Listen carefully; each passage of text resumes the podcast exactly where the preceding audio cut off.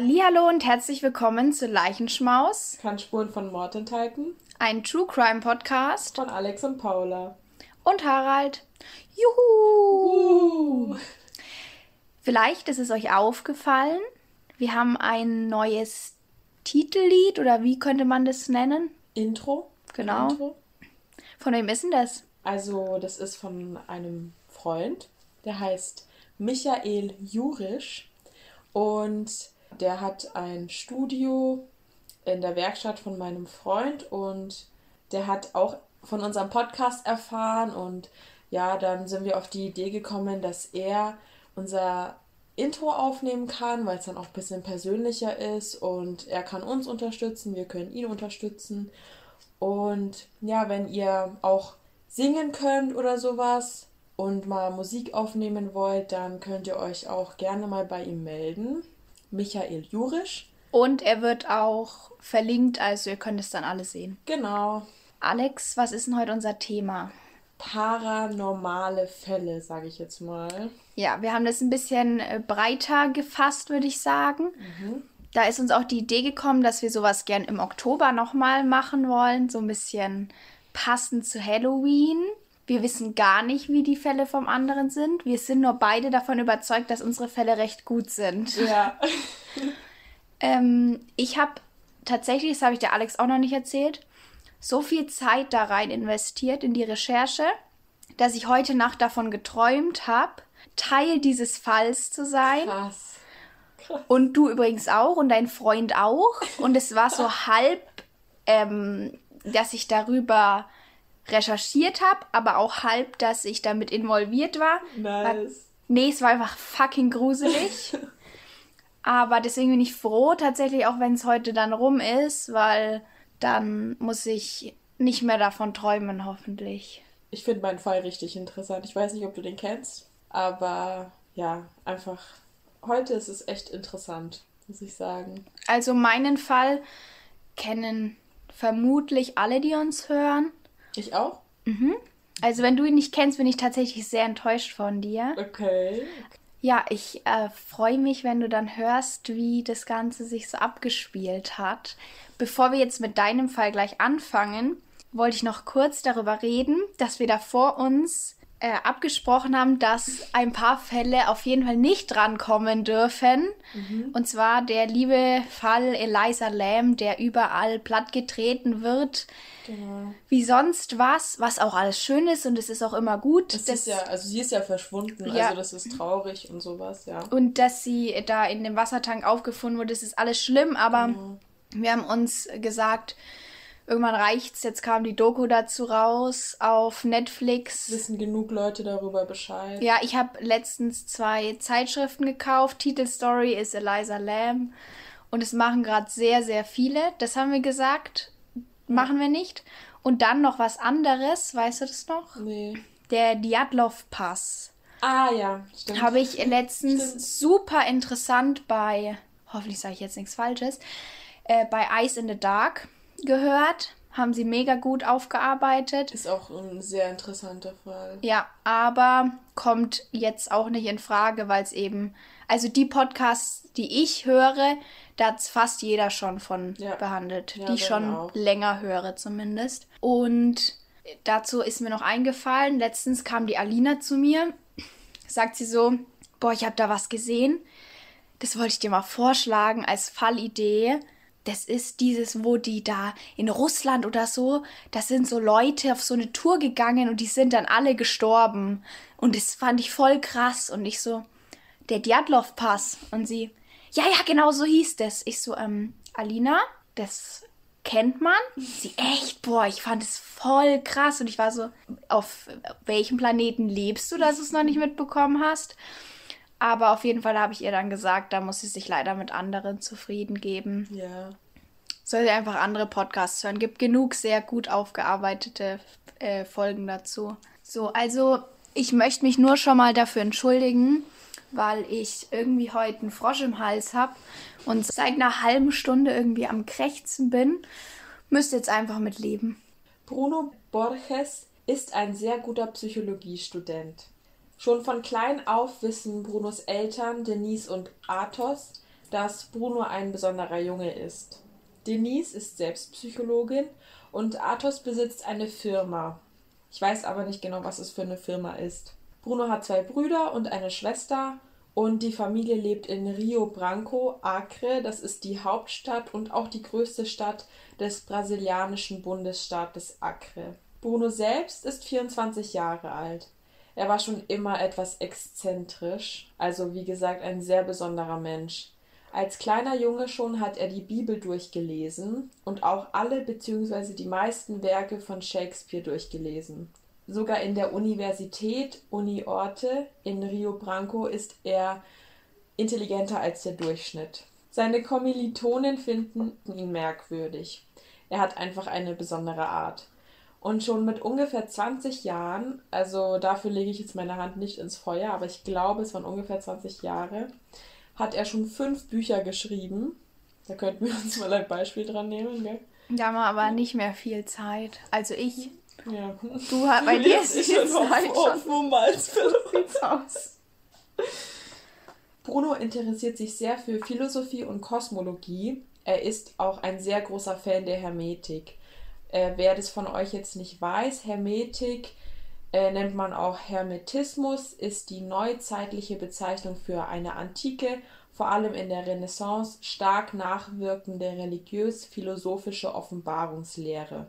Irgendwann behauptet er sogar, er sei die Reinkarnation, also die Wiedergeburt, von Giordano Bruno, ein italienischer Dichter, Priester, Philosoph und Astronom. Dieser äh, war der Erste, der die Theorie aufstellte, dass Sterne, also das ist jetzt leicht erklärt, einfach nur Sonnen sein und äh, die ganz weit weg im Universum liegen und somit auch Leben auf anderen Planeten möglich wäre. Giordano wurde 1600 wegen Ketzerei und Magie für schuldig gesprochen und verbrannt. Jedenfalls glaubt Bruno sehr stark an die Existenz von Außerirdischen und ist auch davon überzeugt, dass diese Aliens schon lange die Erde besuchen. Außerdem ist er ein Riesenfan von Illuminati-Verschwörungstheorien und philosophiert sehr viel über die Bedeutung des Lebens und des Universums und langsam aber sicher ist er wie besessen davon, Bücher darüber zu verfassen. Kurze Frage, in welchem Jahr spielt das Ganze nochmal? 2017. Tja, der wäre ja perfekt für die Corona-Pandemie. Ja, stimmt. stimmt. Er sagt, diese Bücher würden die Menschheit und Welt auf eine gute Weise verändern. Wenn er seine Bücher schreibt, sperrt er sich tagelang in seinem Zimmer ein und kommt kaum raus, also meistens nur fürs Essen. Und wenn man ihn fragt, was er da tut, spricht er von einem geheimen Projekt, an dem er gerade arbeitet und niemand darf was darüber erfahren, beziehungsweise darf er mit niemandem darüber sprechen. Seine Schwester erzählt, dass sie auch nicht von dem Projekt Bescheid wusste und obwohl er schon ein erwachsener Mann war sozusagen, ähm, hat es sie natürlich gestört, weil sie auch nicht in sein Zimmer durfte. Also er hat sich immer eingesperrt in dem Zimmer. Sie wusste nur, dass er 14 Bücher schreiben möchte und dass es eben die Welt gut verändern wird. Und er wollte die oder er möchte die Bücher auch patentieren lassen, weil er eine neue Theorie aufgestellt hat. Die ganze Geschichte beginnt aber 2013, also das war jetzt quasi so eine Vorinformation. Bruno erzählt seiner Mutter Denise von diesem geheimen Projekt, an dem er arbeitet. Er versucht ihr zu erklären, dass er seine gesamte Zeit rein investieren möchte. Er darf aber nicht genauer auf das Projekt eingehen, weil es eben sehr geheim ist, also streng geheim. Außerdem möchte er sich gerne Geld von ihr leihen. Er bräuchte nur ein paar tausend Dollar. Logischerweise möchte Denise ihrem Sohn nicht so einfach so eine große Summe an Geld geben, weil sie ja auch gar keine Ahnung hat, um was es geht. Also ich als Mutter würde wahrscheinlich erstmal an Drogen denken oder so. Vor sowas. allem, bei, also es ist, ich finde, es ist ein Unterschied, ob du jetzt sagst, Mama, kannst du mir 200 Euro geben oder kannst du mir 2000 Euro geben? Ja, ja. Bruno ist sich aber sicher, dass dieses Projekt die Welt zum Positiven verändern wird. Geld gibt Denise ihrem Sohn nicht. Sie ist aber damit einverstanden Bruno ein Jahr von der Uni zu befreien, in Anführungsstrichen, also dass er quasi ein Jahr nicht mehr in die Uni geht, damit er seine gesamte Zeit dem Projekt widmen kann. Bruno braucht aber immer noch das Geld und weil er nicht arbeiten kann, weil es ja auch eine Menge an Zeit und Kraft rauben würde, bittet er seinen Cousin nach Geld. Ich glaube selber auch, dass äh, Bruno seinem Cousin ein bisschen mehr erzählt hat von dem Projekt, weil er ihm nämlich ungefähr 6500 US-Dollar geliehen hat. Und das macht man ja nicht einfach so. Die hätte ich einfach mal gerne. Ja. März 2017. Brunos Eltern gönnen sich ungefähr 20 Tage Urlaub. In dieser Zeit beschließt Bruno, sein Zimmer etwas umzustrukturieren, sage ich jetzt mal. Dieses Umstrukturieren dauert ungefähr 22 bis 24 Tage. In dieser Zeit kommt Bruno kaum aus seinem Zimmer raus, wieder einmal nur um was zu essen und ein bisschen Kraft zu tanken. Man kann eigentlich auch schon sagen, dass diese Besessenheit äh, von diesem Geheimprojekt auch schon krankhaft ist. Denn die Zimmertür ist immer zugesperrt, egal ob Bruno in dem Zimmer hockt oder nicht. Und wie gesagt, nicht mal seine Geschwister dürfen das Zimmer betreten. Am 27. März 2017. Die Familie trifft sich wie gewohnt zum Mittagessen. Gegen Nachmittag verabschieden sich die Eltern und gehen zur Arbeit. Bruno jedoch verschwindet. Am 27. März trägt er ein kurzes T-Shirt und eine kurze Hose. Seine Geschwister sagen, dass Bruno mit einem Rucksack und einer Festplatte das Haus verlassen hat. Er lief ungefähr 800 Meter, bis er sich dann ein Taxi rief und davonfuhr. Das Taxi fährt Bruno zu einem naheliegenden Motel. Bruno jedoch checkt dort aber nicht ein. Laut dem Taxifahrer telefonierte Bruno zuvor mit jemandem und sprach anscheinend über einen Ort hinter dem Motel, welcher für Rituale und äh, sozusagen spirituelle, spirituelle Zusammentreffen bekannt ist. Am gleichen Abend, Brunos Vater kommt von der Arbeit und wundert sich, wo sein Sohn bleibt. Niemand hat eine Antwort darauf, er ist ja auch schon seit mehreren Stunden verschwunden und keiner weiß, wo er ist. Und auch niemand hat ein Wort von ihm gehört. Also die Eltern beschließen also, Brunos Zimmer auf irgendwelche Hinweise zu durchsuchen. Vielleicht, keine Ahnung, hat er einen Zettel dagelassen oder sowas. Und die Familie ist schockiert, als sie Brunos Zimmer betreten, weil sie wirklich mit allem gerechnet haben, außer mit dem, was sie dort gesehen haben. Ich zeig dir jetzt mal ein Video, wie das aussieht. Voll cool, jetzt hast du Live-Reaction. Das ja. hatten wir fast noch nie. Oh mein Gott, ist das gruselig. Boah, ich hab Gänsehaut am Rücken. Krass, gell? Ach du heilige Scheiße. Also, ähm, für euch da draußen, ihr hört es ja nur. Ich beschreibe jetzt mal das Zimmer. Brunos Zimmer ist komplett in weiß gehalten. Die Möbel fehlen. Es steht auch nicht mal ein Bett darin. Also ich weiß auch gar nicht, ob der auf dem Boden geschlafen hat oder was er gemacht hat. Also so wie es da drin aussieht, hat er überhaupt nicht geschlafen. Ja, stimmt.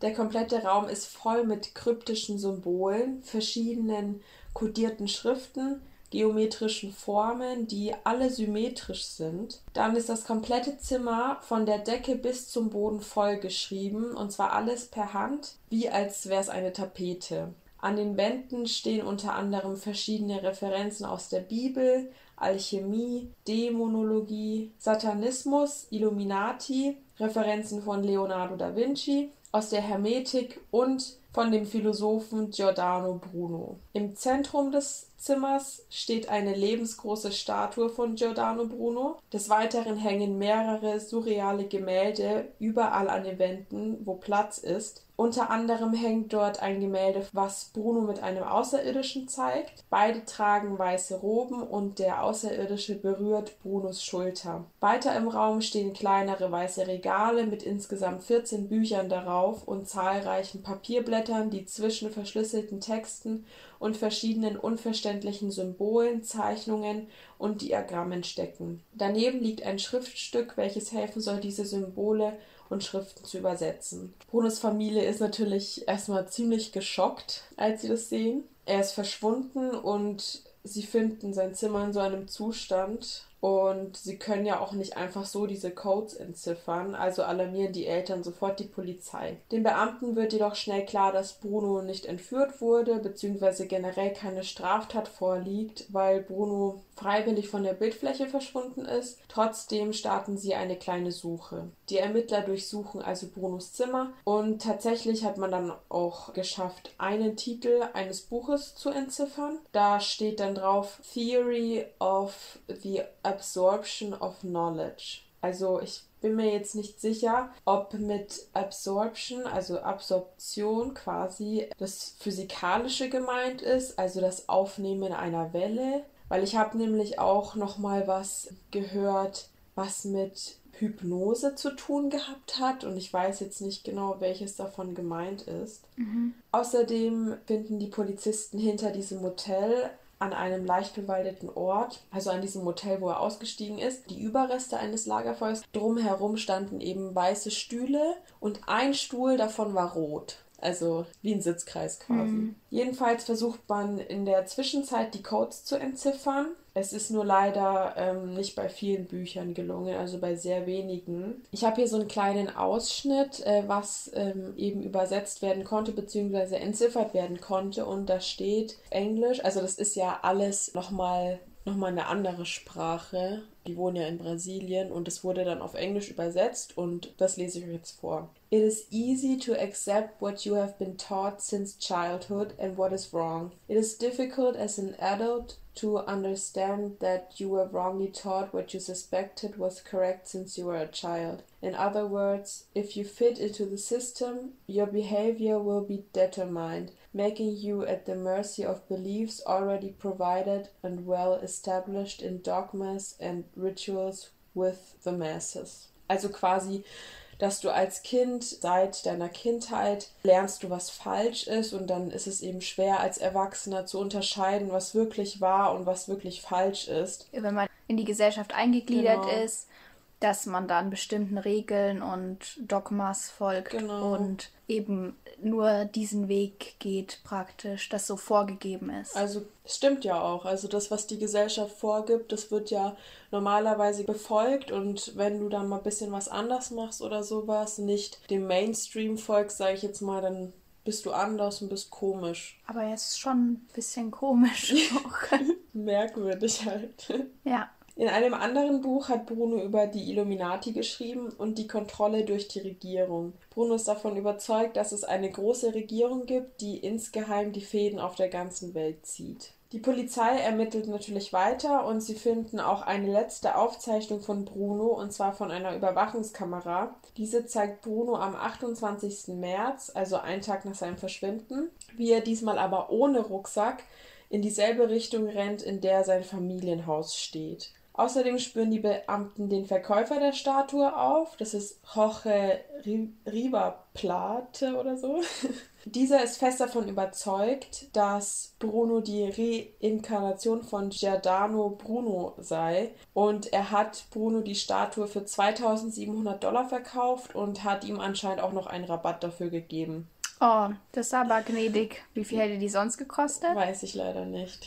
Die Statue ist mit Zement, Holz und Kieselsteinen gefüllt. Und ich habe mich die ganze Zeit gefragt, generell, wie hat er seine ganzen Möbel aus seinem Zimmer bekommen, ohne dass es je, also dass es jemand bemerkt hat? Und wie hat er diese Statue in sein Zimmer gekriegt, ja, ohne allem, dass es jemand bemerkt hat? Scheinbar ist die ja auch nicht so leicht ja. gewesen. Weiß nicht, aber da muss er ja schon echt stark gewesen sein, wenn er das alleine schafft. Beziehungsweise, wenn sein Zimmer im Erdgeschoss ist, ist es vielleicht nochmal was anderes. Aber ja. Aber also, trotzdem, also, also irgendwer unauffällig ja ist die Statue auf jeden Fall nicht. Und dann hat Bruno noch eine Schneiderin beauftragt, ihm drei weiße Roben zu nähen. Fragte ihn auch, ob er diese für die Kirche bräuchte und er antwortete fast sowas wie eine Kirche.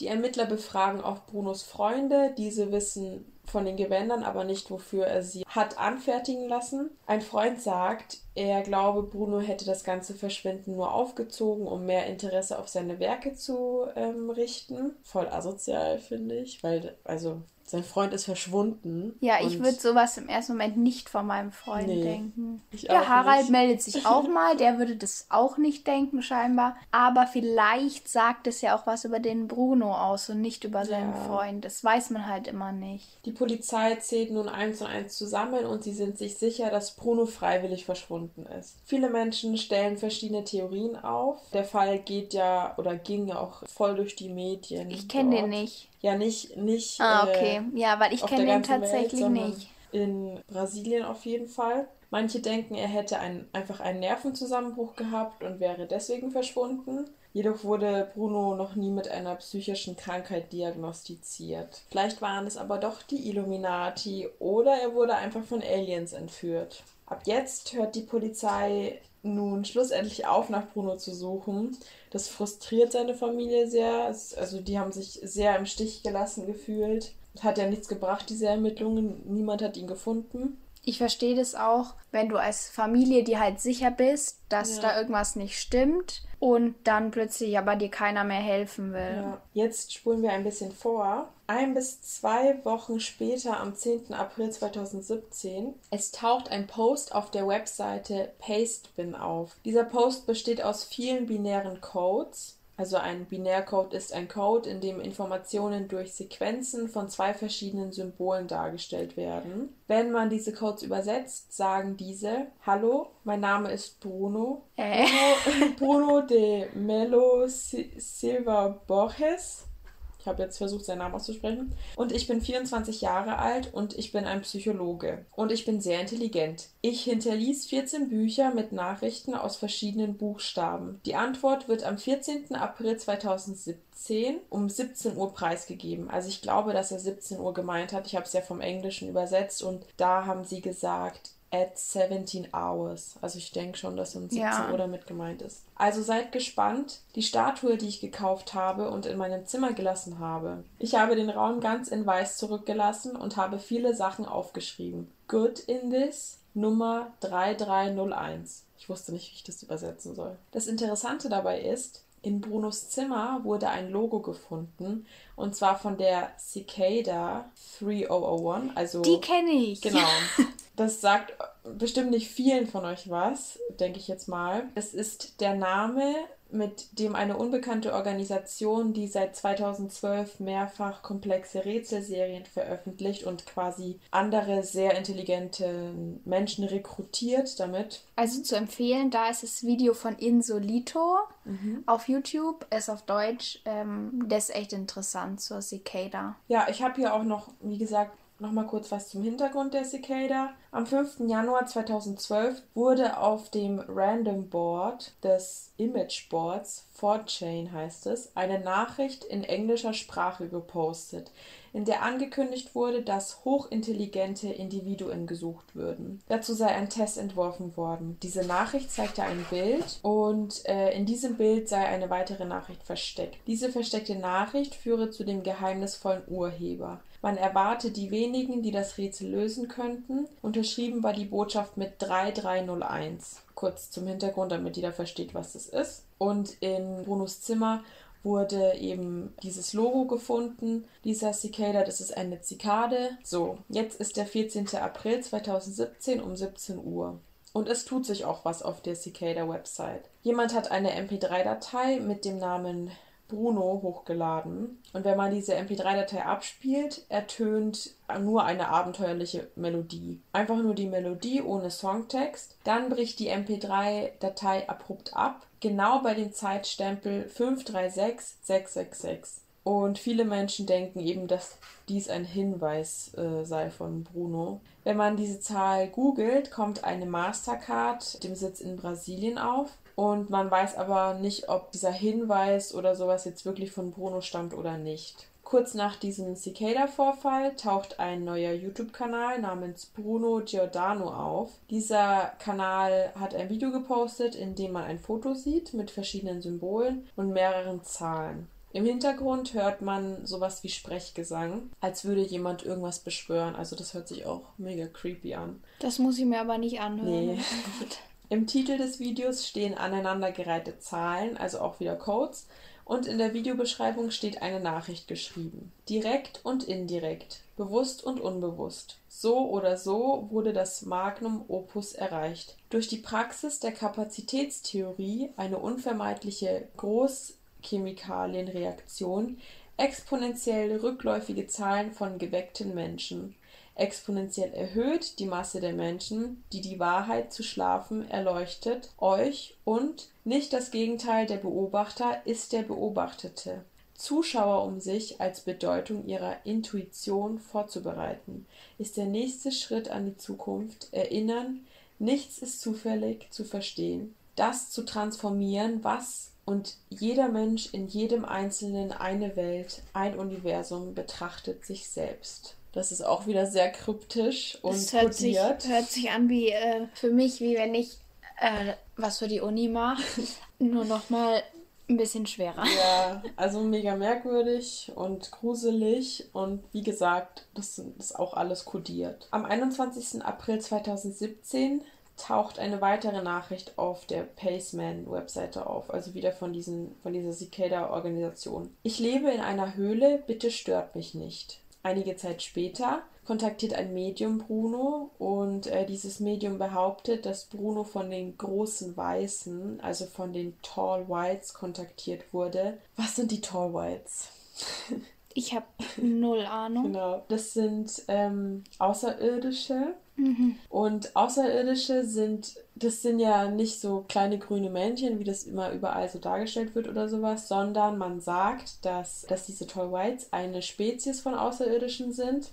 Die sind sehr groß und dünn und eben weiß soll so sein. Und so wie das Medium berichtet, war dieses Zusammentreffen mit diesen Außerirdischen sehr friedlich. Und dieses ganze geheime Projekt äh, soll eben nur durch diese Außerirdischen zustande gekommen sein, weil Bruno diese von seinem Schlafzimmer aus kontaktiert hat, anscheinend. Aber das ist ja ein Medium und wir wissen ja alle, das ist sehr, sehr schwer zu glauben, weil jeder kann ja einfach behaupten, was er will. So. Eine andere Theorie für Brunos Verschwinden liegt in der hermetischen Tradition. Und zwar war Bruno, laut dieser Tradition eben, in dem Prozess der Initiation in den Hermetismus. Also, dass er quasi in eine Gemeinschaft eingeführt wird oder dass er vielleicht auch in dieser Gemeinschaft aufgestiegen ist. Und das ist eigentlich auch eine Philosophie über das Universum und das Leben. Für manche ist es auch äh, wie eine Religion. Und wenn du eingeführt wurdest in diese Gemeinschaft, wird es von Generation zu Generation weitergegeben. Also, dass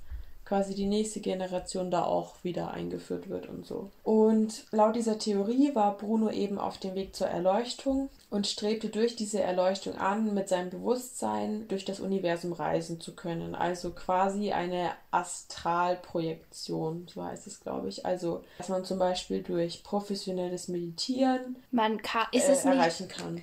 Das ist, spielt auch eine Rolle in der Serie, die ich letztens auf Instagram Echt? empfohlen habe. Ja. Also ja, genau, dieses, diese Astralprojektion oder man nennt es auch Astralreisen, das kannst du eben, wenn du quasi ein Profi Meditieren bist und total ähm, ausgeglichen bist und ähm, spirituell oder spirituell eben sehr erfahren bist, sage ich jetzt mal, kannst du es schaffen, eine außerkörperliche Erfahrung zu haben. Also dein Geist reist praktisch. Genau da reist dein Geist und dafür musst du eben sehr ruhig sein und ausgeglichen und es soll auch sehr schwer sein, das überhaupt zu erreichen. Und wenn du das erstmal geschafft hast, stehen dir spirituell quasi alle Türen offen, weil du kannst ja mit deinem Geist hinreißen, wo du willst, sozusagen. Und das ist jetzt aber nur eine, eine Interpretation von dieser Erleuchtung. Es gibt ja natürlich tausend andere Interpretationen. Das ist ja generell auch eine Auslegungssache. Bruno selbst sagt aber auch, dass er astral reisen kann und dass er auch schon außerkörperliche Erfahrungen hatte und auch damit überall auf der Welt reisen könnte. Jedenfalls vergehen Monate und niemand weiß, wo Bruno steckt. Also das waren jetzt so die Theorien, weißt du, was mit ihm passiert ist sozusagen, aber niemand weiß, was genau passiert ist. Und nach genau vier Monaten und 14 Tagen kehrt Bruno auf einmal wieder zurück. Was? Ja. Damit habe ich gar nicht gerechnet. Ich habe die ganze Zeit darauf gewartet, dass man irgendwann seine Leiche findet. Am 11.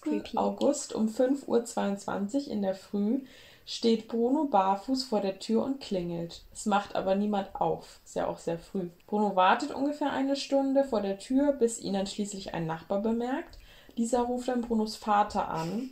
Der öffnet daraufhin die Tür und sagt: Bruno, you're home. Später sagt er, äh, dass es das schönste Vatertagsgeschenk war, was er jemals hätte kriegen können. Aber ich fand die Reaktion witzig. Ich mach die Tür auf, Bruno, you're home. Und erstmal sieht, er hört ihn ja gar nicht. Ja. Das als... können so mein Vater sein. stimmt, ja, stimmt. Als äh, Bruno eben wieder zu Hause war, gab er auch ein Interview im Fernsehen, weil das ja in den Medien total durch die Decke ging. Er sagte, er verschwand und isolierte sich, damit er sein wahres Ich erkennen kann. Und er wollte aber nicht verraten, wohin er verschwunden ist und wo er die letzten vier Monate geblieben ist und auch nicht, wie er das überlebt hat. Er sagte noch, sein Hauptziel war es, Menschen zu ermutigen, sich Wissen anzueignen. Er ging auf eine mystische Reise seiner Seele und dafür musste er sich von jedem Menschen isolieren. Er fand die Gesellschaft krank und musste sich auf sich selbst konzentrieren, um die wahre Bedeutung des Lebens herauszufinden. Und ich habe hier jetzt nochmal was auf Englisch. I had notion that the philosopher's stone was within the dark land, so I went after entering that dark land to find it. Just as the hero enters the cave to kill a dragon, and Jonah enters a whale, I also plunged into the sea of the unconsciousness in order to rescue myself. Ask yourselves is it easy to leave the people I love, risking my life and integrity, in order to awaken a sick society and find something bigger in myself? Das war seine Antwort. Zuschauer selber meinen, äh, oder viele Zuschauer, die da skeptisch gegenüber sind, meinen, dass Bruno es nur für seine Bücher getan hat, um die zu promoten, weil auch ein Buch von ihm veröffentlicht wurde. Das war aber sein Vater, denn er dachte sich, wenn er das Buch veröffentlicht, kommt er vielleicht zurück. Die Eltern hatten ja gar keine Ahnung, wo er steckte. Und ich glaube, das hätte ich auch getan. Ähm, aber es, also ich finde, jetzt macht es mehr Sinn, was sein Freund gesagt hat mit dem, dass er halt einfach nur irgendwie mehr Aufmerksamkeit auch auf seine Bücher lenken möchte. Mhm. Didn't go as planned, würde ich mal sagen. Mhm. Aber war das das Ende? Ja. Ich bin einfach also ich muss dazu sagen, ich bin allgemein zu paranormalen Themen. Ich glaube, also Verschwörungstheorien finde ich sehr amüsant, höre ich mir auch gern an, aber ich glaube das nicht. Also ich finde, es gibt natürlich Sachen, die sind ein bisschen näher an der Wahrheit, da könnten auch Teile von stimmen, aber ich bin nicht der Meinung, dass die Reptiloiden oder irgendwelche Aliens sich hier eingeschlichen haben. Ich glaube auch tatsächlich nicht, dass diese Tall Whites oder wie die heißen so gibt. Also es gibt ja keinerlei Beweise dafür. Und natürlich gibt es äh, außerirdische Wesen, da bin ich mir sicher. Aber ob die jetzt Tall Whites sind oder ähm, kleine Grüne oder mittelgroße gelbe, das äh, kann jetzt keiner beurteilen und das möchte ich mir auch nicht anmaßen, aber ich finde es sowas sehr, ja, fragwürdig und Leute, die darauf so ihr Wissen oder behaupten, das wären Fakten und ihr ja, ihr ganzes Wissen darauf basieren, mhm. sind für mich immer sehr skeptisch zu betrachten. Egal wie intelligent der zu sein scheint, ich glaube, dass da, dass der so ein bisschen einen Hang dazu hat, scheinbar, und ein bisschen einen Knacks hat. Also es, das klingt jetzt äh, so hart. Vielleicht stimmt da auch was. Also man weiß ja nicht, was bei ihm los ist und wenn er sich so lang, also so lang weg war und sich isoliert hat oder so, das finde ich schon ein bisschen gruselig. Ich könnte mir vorstellen, dass der Teil von dieser Cicada ist. Es gibt es ja, die sagen, ja, also das ist ja, das sind jetzt nicht die Tall Whites, die jemand da gerade mal gesehen hat, sondern das ist so offensichtlich, könnte ich mir vorstellen, weil die dürfen ja bestimmt nicht sagen, hey, ja, ich bin Teil der Cicada und dass er für die halt Aufträge hatte oder sowas. Das kann ich mir schon vorstellen. Ich kann mir aber auch vorstellen, dass er irgendwie psychische Probleme hat und vielleicht vielleicht nicht ganz, also sowas wie eine Psychose oder so und halt einfach nicht ganz in der Realität lebt und sich seine eigene Realität gebaut hat. Auf jeden Fall finde ich saugruselig und obwohl ich daran nicht glaube, aber in dem Moment, wo du gemeint hast, dass er da zurückgekommen ist, musste ich an diese Geschichte denken, dass wenn Leute verschwinden und wiederkommen, dass es gar nicht sie sind, sondern ein Doppelgänger. Und da gibt es auch psychische Krankheiten, wenn man das glaubt. Und da muss ich gerade dran denken, also was, wenn es ein Doppelgänger ist. Also das glaube ich nicht, aber das wäre das wäre Horrorfilmreif. Mhm. Aber auf jeden Fall finde ich sehr komisch und ich fände es voll interessant, wie der jetzt so mit seiner Familie umgeht, weil ich würde mir schon Gedanken machen, wenn mein Kind mir das dann nicht erzählen würde und einfach verschwinden würde. Und ich mache mir halt ewig Sorgen und der ist so, ja, ich fand halt die Gesellschaft scheiße. Und ja. deswegen sage ich niemandem was. Also, ich muss sagen, ich habe eine ganz andere Meinung. Mhm.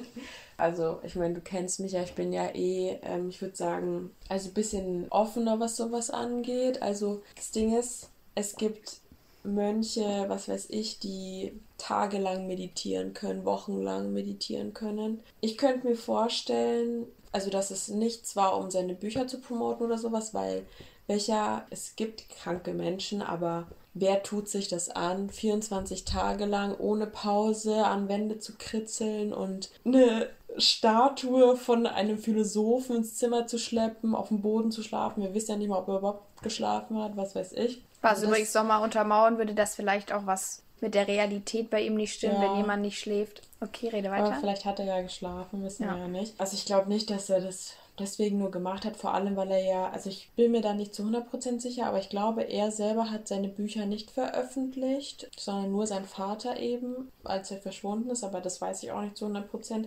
Ich könnte mir wirklich vorstellen, dass er einfach verschwunden ist, um zu meditieren, um wirklich sich selbst zu finden. Das kann natürlich sein. Du weißt ja auch nicht, also du kannst, es gibt ja luzide Träume, was weiß ich. Also das Gehirn ist ja so wenig erforscht, du weißt ja gar nicht, was du alles machen kannst. Und ich glaube auch daran, dass es sowas wie, also das hast du jetzt nicht gesagt, aber ich glaube schon, dass es äh, sowas wie Astralreisen gibt und sowas. Eben weil es auch sowas wie luzide Träume gibt. Ich hatte auch schon einen Traum in einem Traum. Ich hatte auch schon Déjà-vus in einem Traum und sowas von einem anderen Traum. Also mega verschickt. Deswegen könnte ich mir schon vorstellen, dass er einfach auf so eine spirituelle Reise gegangen ist, sage ich jetzt mal. Aber ich weiß ja natürlich auch nicht. Also ich, ich glaube auch an daran, dass es äh, Außerirdische gibt. Das Universum ist so riesig. Das wär, es wäre unwahrscheinlich, dass es nur einen Planeten gibt, auf dem Leben existiert. Also da bin ich mir auch sicher. Aber ich glaube auch nicht. Also wie gesagt, das hat ja auch das Medium erzählt. Solchen Leuten kannst du generell nicht so gut glauben, wenn du es nicht selber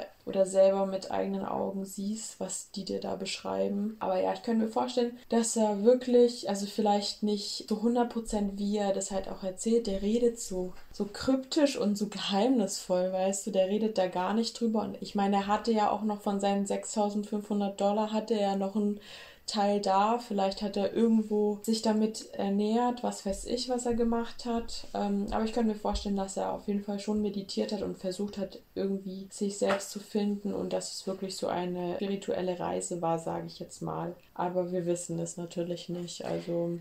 Ja, also ich kann, das kann schon sein, dass der vielleicht da auch sich eben mit so einer, mit seiner Gang da zusammengeschlossen hat. Wenn da halt auch das mit diesem Stuhlkreis und so. Ich ja. denke, der wird schon auch Leute da gehabt haben. Vielleicht mit denen er das irgendwie geteilt hat. So seine seine Gang. Genau, seine Gang halt einfach, mit denen er diese spirituellen Dinge geteilt hat. Grundsätzlich Klar, äh, luzid träumen und so. Es heißt ja auch, dass man diese Astralreisen durch luzides Träumen auch erreichen mhm. kann.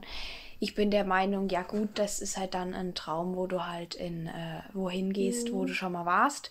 Aber ich glaube tatsächlich nicht daran, dass du dann in deinem Geist sehen kannst, was andere Leute gerade in dem Moment machen ich glaube es einfach nicht, was man, was man so machen kann. Ja, das mit seinem Hirn weiß ich nicht. Ist, krass, was man, was ich mhm. weiß, was man mit seinem Hirn alles machen kann. Ich ja denke so, wie das oft oder wie ich es bis jetzt gelesen habe, wie das beschrieben wird, das glaube ich tatsächlich nicht, weil ich es einfach ein bisschen fern von, von dem Logischen auch und, äh, sehe. Aber man weiß natürlich nicht, ich will es nicht sagen. Ich kann mir aber gut vorstellen, dass der, dass der sich vielleicht wirklich einfach irgendwie spirituell da finden mhm. wollte und irgendwie das erweitern wollte. Und ja, es gibt genug Mönche, die sowas auch machen, aber meiner Meinung nach lebt er nicht ganz in der Realität mhm. mit dem, wie er redet, was er so sagt, wie sein Zimmer aussieht. Also da so extrem an etwas zu glauben, dass man kein Bett mehr und kein irgendwas mehr hat und seine Wände und Böden voll schreibt, da ist irgendwie, also ich finde es einfach, ähm, weiß nicht. Ich erzähle dir heute von einem Fall oder euch von einem Fall und werde erstmal keinen Namen nennen vom, mhm. von der Hauptperson, sagen wir es mal so. Mal schauen, ob du selber drauf kommst. Wir werden sehen. Es ist Ende 1975. Zwei Frauen werden von einem Mann mit einem Messer angegriffen. Sie wehren sich und schreien, bis der Täter wegläuft. Beide überleben. Die eine ist nicht bekannt, die andere schon, hat eine Aussage im Krankenhaus gemacht. Man weiß aber, dass es die andere Frau auch gab. aus Erzählungen des Täters. Okay. Der Täter hat sich das scheinbar anders vorgestellt. Das Ganze ist zu viel Blut und zu viel Aufmerksamkeit. Also besorgt er sich eine Schusswaffe. Am 29.07.1976 kommen Jodie Valenti, 19 Jahre alt, und Donna Loria, 18 Jahre alt, von der Disco nach Hause. Gegen 1 Uhr parken die beiden vor Donnas Haus in der Bronx in New York. Sie redeten noch im Auto und um 1.10 Uhr verlässt Donna das Auto und sieht einen Mann aufs Auto zukommen. Der zieht eine Waffe aus einem Papierbeutel und schießt auf Donna. Die zweite Kugel trifft Jody im Oberschenkel und die dritte verfehlt beide. Donna stirbt noch wenige Stunden später. Der Killer läuft weg.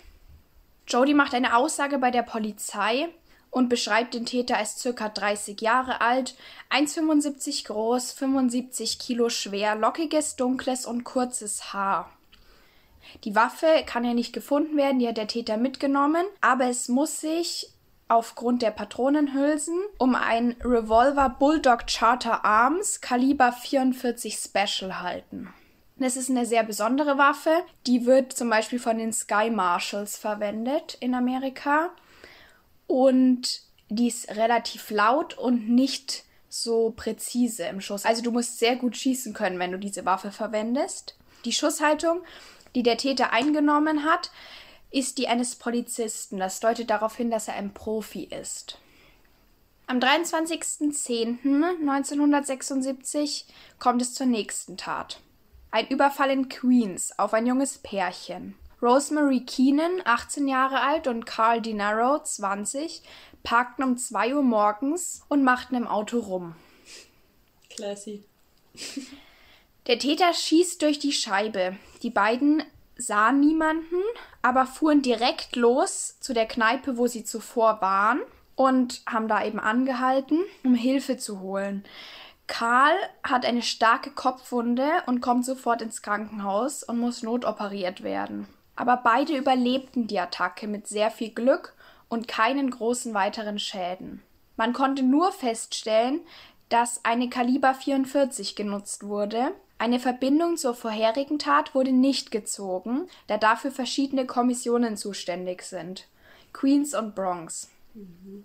Es gab keine Anhaltspunkte, wer der Täter sein könnte, trotz dem großen Eifer der Polizei, die Tat aufzuklären.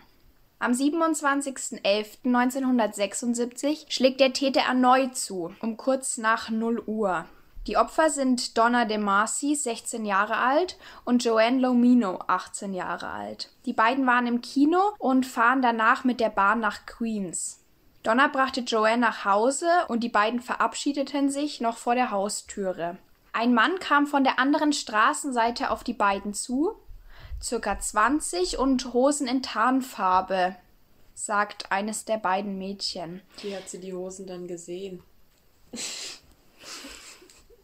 Sehr lustig.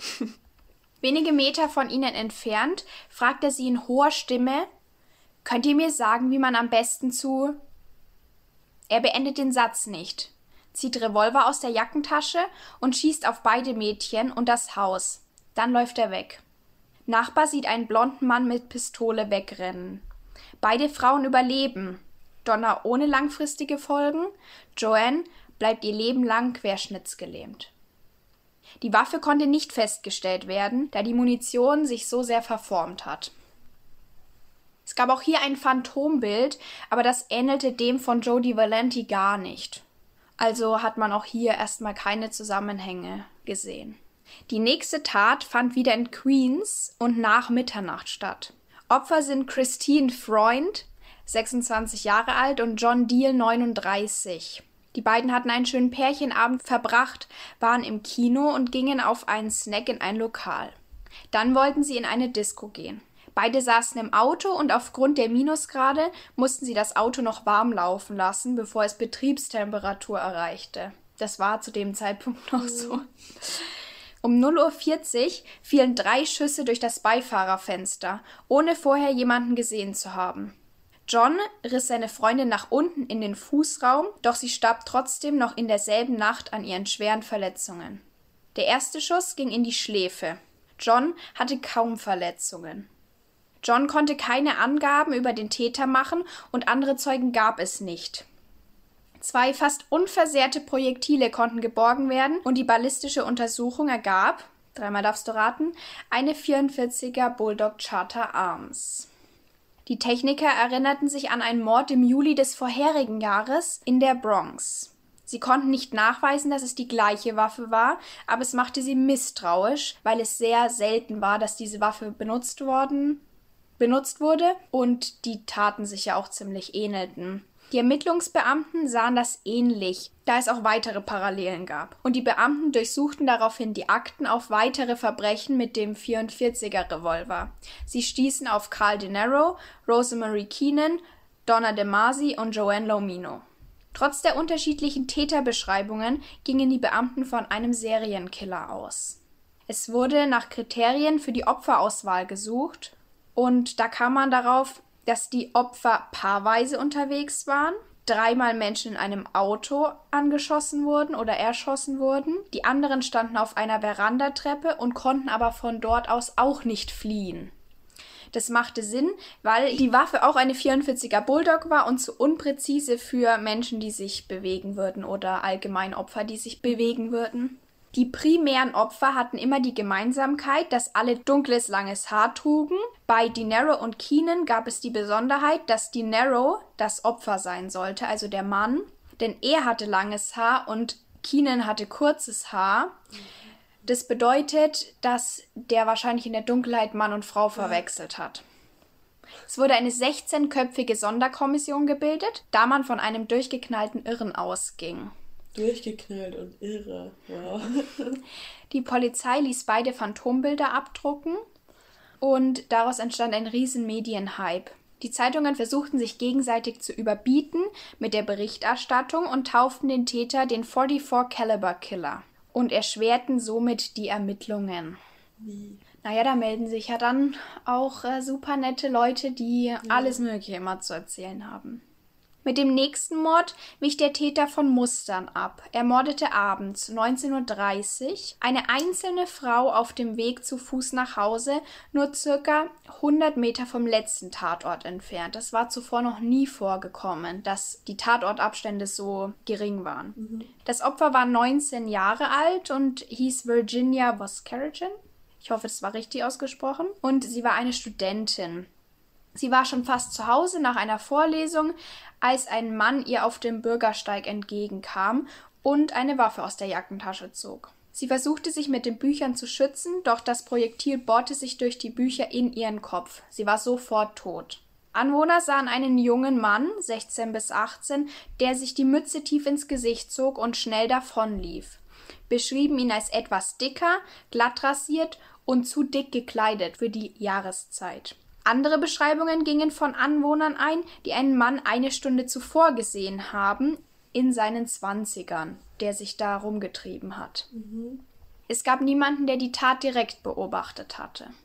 Aber diese Waffe ist sehr laut, weshalb das sehr auffällig ist. Auch die kritischen Stimmen verstummten nach dem Mord an Virginia, denn es gab ein paar Polizisten und ein paar andere Leute, die das halt abgetan haben als unterschiedliche Taten von unterschiedlichen Mördern. Aber es gab ein hohes öffentliches Interesse danach, weil es einfach eine schlimme Tat ist. Und auch Politiker schalteten sich ein, um einen größeren öffentlichen Druck herzustellen. Am 10.03.1977, zwei Tage nach dem Mord an Virginia, hielt der amtierende Bürgermeister von New York, Abe Beam, mit Vertretern der Polizeibehörde eine Pressekonferenz ab. Donna Loria und Virginia wurden mit der gleichen Waffe getötet und die anderen Morde wurden aufgrund der ähnlichen Vorgehensweise der Serie zugeschrieben. Also der Bürgermeister hat eigentlich gesagt mit derselben Waffe. Das stimmt so nicht, das konnte man nicht feststellen. Es war die gleiche Waffe, aber der wollte das wahrscheinlich ein bisschen untermauern. Mhm. Es wurde daraufhin verkündet, dass die Sonderkommission des NYPD statt 16 nun 30 Polizisten zur Verfügung hätte und später waren es 50, am Ende sogar 300. Was? Wow. Diese Sonderkommission nennt sich Operation Omega. Aber dazu muss man sagen, ab Mitte April 1977 suchten eigentlich alle 28.000 Polizisten nach dem, Krass. nach dem 44 Caliber Killer. Die Soko wurde vom Inspektor Timothy J. Dowd geleitet. Captain Joe Borelli hatte die Koordination der Ermittlungen als Aufgabe. Der hat es eben davor geleitet.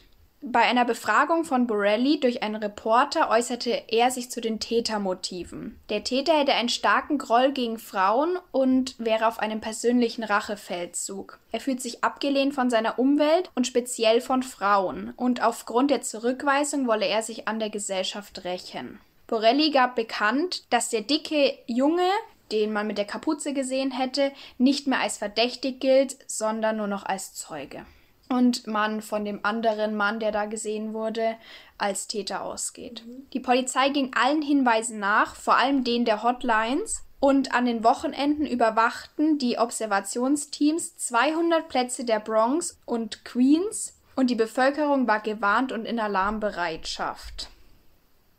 Ich finde es schon krass. 200 Plätze ja. ist heftig.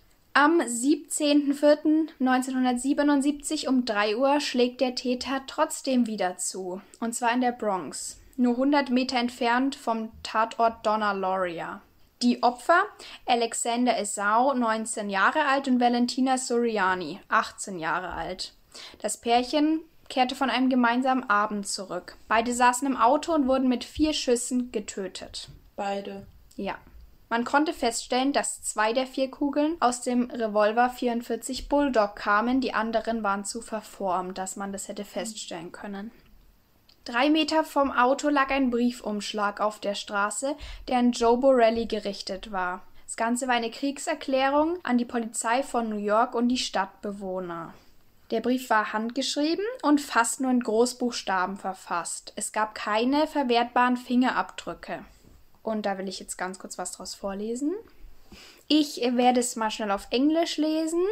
Nur das Ende. Sonst würde ich schon zu viel verraten. I say goodbye and good night. Police, let me haunt you with these words. I'll be back, I'll be back. To be interpreted as bang, bang, bang, bang, bang. Ah. Yours in murder, Mr. Monster. Das kommt mir so bekannt vor alles. Daraufhin gab es erstmal eine Nachrichtensperre, aber leider sickerte die Information vom Brief natürlich an die Öffentlichkeit und auch der Name, den der Täter sich selbst gegeben hat, was nicht Mr. Monster ist. Das war so ein anderer Name, den er sich gegeben hat, aber den eigentlichen habe ich nicht vorgelesen.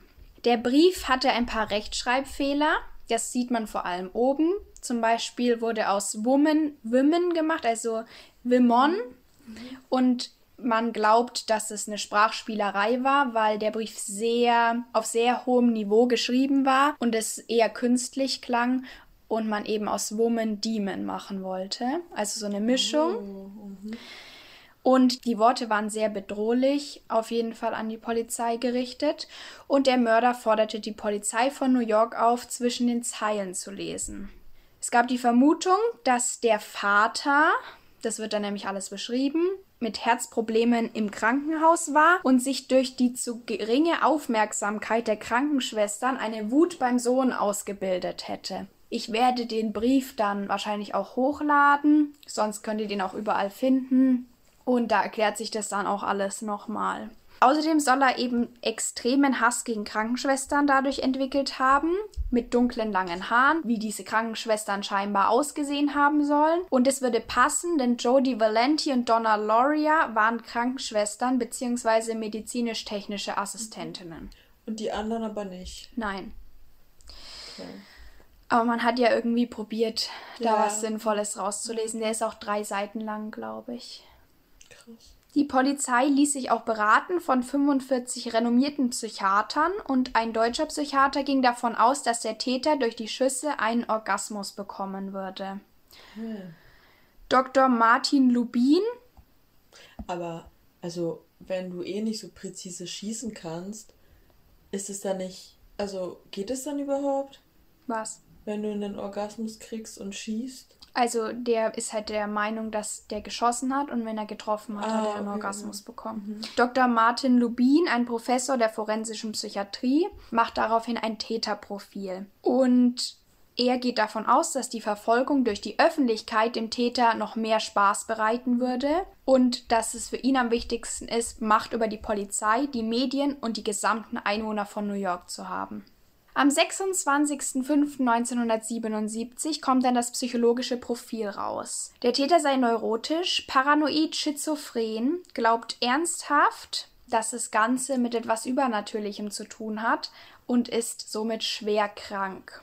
Dieses Profil war darauf ausgelegt, den Täter aus der Reserve zu locken, indem man ihn provoziert mit den Worten. Die Sonderkommission machte die 56 Eigentümer von 44 Bulldog Charter Arms ausfindig in New York, doch keine Waffe stimmte überein und auch undercover konnte man halt nichts finden, indem man halt schaute, wer vielleicht illegal so eine Waffe mhm. besaß. Am 30.05.1977 kommt ein Brief bei Jimmy Breslin an. Er ist der Kolumnist der New York Daily News, beziehungsweise ein Kolumnist, und er hat über den Täter extrem viel geschrieben. Dieser Brief ist wieder in Blockbuchstaben geschrieben. Und der Brief klang nicht nach einem verrückten Bekennerschreiben, sondern nach jemandem, der wirklich etwas wüsste über diese Taten und sich praktisch wirklich dazu bekennt und Jimmy Breslin übergibt den Brief dann auch der Polizei. Die Wortwahl war sehr anspruchsvoll, das Schriftbild war akkurat. Es scheint, als wäre es das Werk eines Profis, der halt öfter sowas schon geschrieben hat. Die Schreibweise erinnert an ein Comicheft, aber auch die Befragung von einem Mitarbeiter von DC Comics brachte kein Ergebnis. Also er konnte daraus jetzt nicht erkennen, ob er das irgendwoher kennt und hat gesagt, nee, also das sagt mir alles nichts. Die New York Daily News druckt Ausschnitte des Briefes und feiert die größte Auflage ihrer Geschichte an diesem Tag. Und da schauen wir doch auch mal rein, ob wir da was Nettes finden drüber. Diesmal auf Deutsch. Hallo aus den Rinnsteinen von New York City, die von Hundekot erbrochenem, abgestandenem Wein, Urin und Blut überquellen. Hallo aus der Kloake von New York City, die all diese Köstlichkeiten schlucken muss, wenn die Kehrmaschinen sie hinwegspülen. Etc. pp. ellenlang. Unten macht äh, unser geliebter Täter hier auch noch ein paar Vorschläge, wie man ihn denn jetzt nennen könnte. Und zwar wäre das der Duke of Death, der Todesfürst. The Wicked King Wicker, der abartige Weidenkönig, The 22 Disciples, Disciples of Hell, die 22 Schüler der Hölle, die spielen später auch noch eine Rolle, und John Wheaties Rapist and Suffocator of Young Girls, John Wheaties Mädchenschänder und Würger. Das scheint wohl ähm, eine bekannte Marke von Frühstücksflocken zu sein, diese Wheaties. Und was genau diese Anspielung sollte, kann ich nicht erklären. Dazu habe ich leider keine Infos. Der hat ja aber seine Opfer ja nicht geschändet. Nee, hat er auch nicht. Komisch.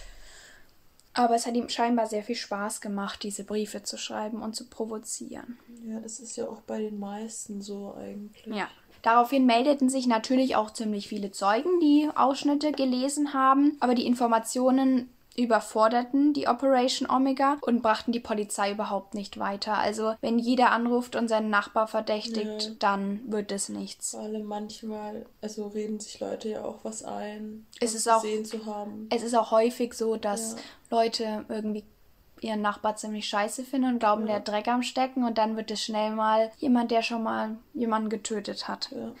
Am 26.06. dann verließen Judy Placido, 17 Jahre alt, und Sal Lupo, kein Alter bekannt, um 3 Uhr morgens eine Disco in Queens. Im Wagen werden drei Schüsse auf das Paar abgegeben. Beide werden verwundet, aber die Verletzungen sind harmlos. Die Opfer hatten den Täter nicht gesehen, aber Zeugen sehen einen stämmigen, dunkelhaarigen Mann, andere sehen einen blonden Mann mit Schnurrbart. Die Polizei geht davon aus, dass der blonde Mann ein Zeuge ist, da der andere mehr ins Täterprofil reinpassen würde. Aber ich dachte, der Täter ist jetzt eher der Blonde gewesen. Nee, der Blonde war der, dieser mit der Kapuze, der Junge. Und der wurde ja auch ausgeschlossen. Ach so. Genau.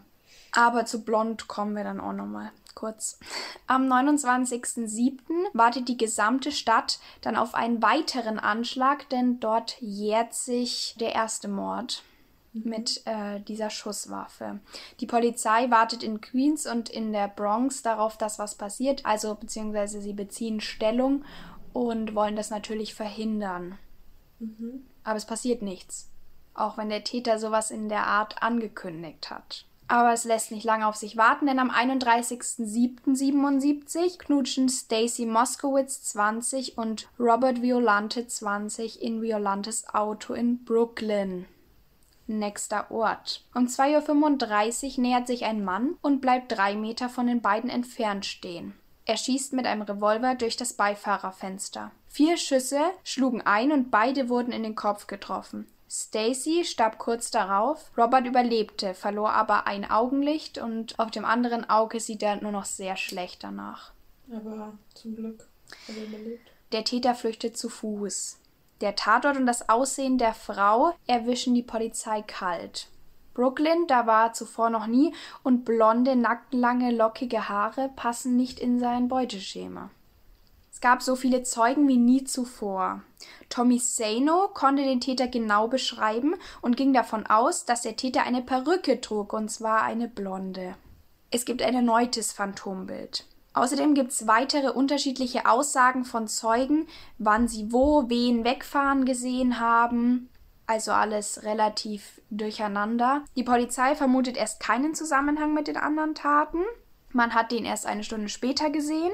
Und dann wurde auch eine Straßensperre eingeleitet, die bringt halt nur eine Stunde später leider nichts mehr. Mhm. Viele haben etwas von einem VW Käfer erzählt und deswegen glaubten sie, dass ein VW Käfer das Fahrzeug des Täters ist, also das Tatfahrzeug, aber auch das wurde bei der Straßensperre nicht festgestellt oder gesehen. Die Halter von VW Käfern in New Jersey und New York sind 900, wurden befragt, es gab aber kein Ergebnis.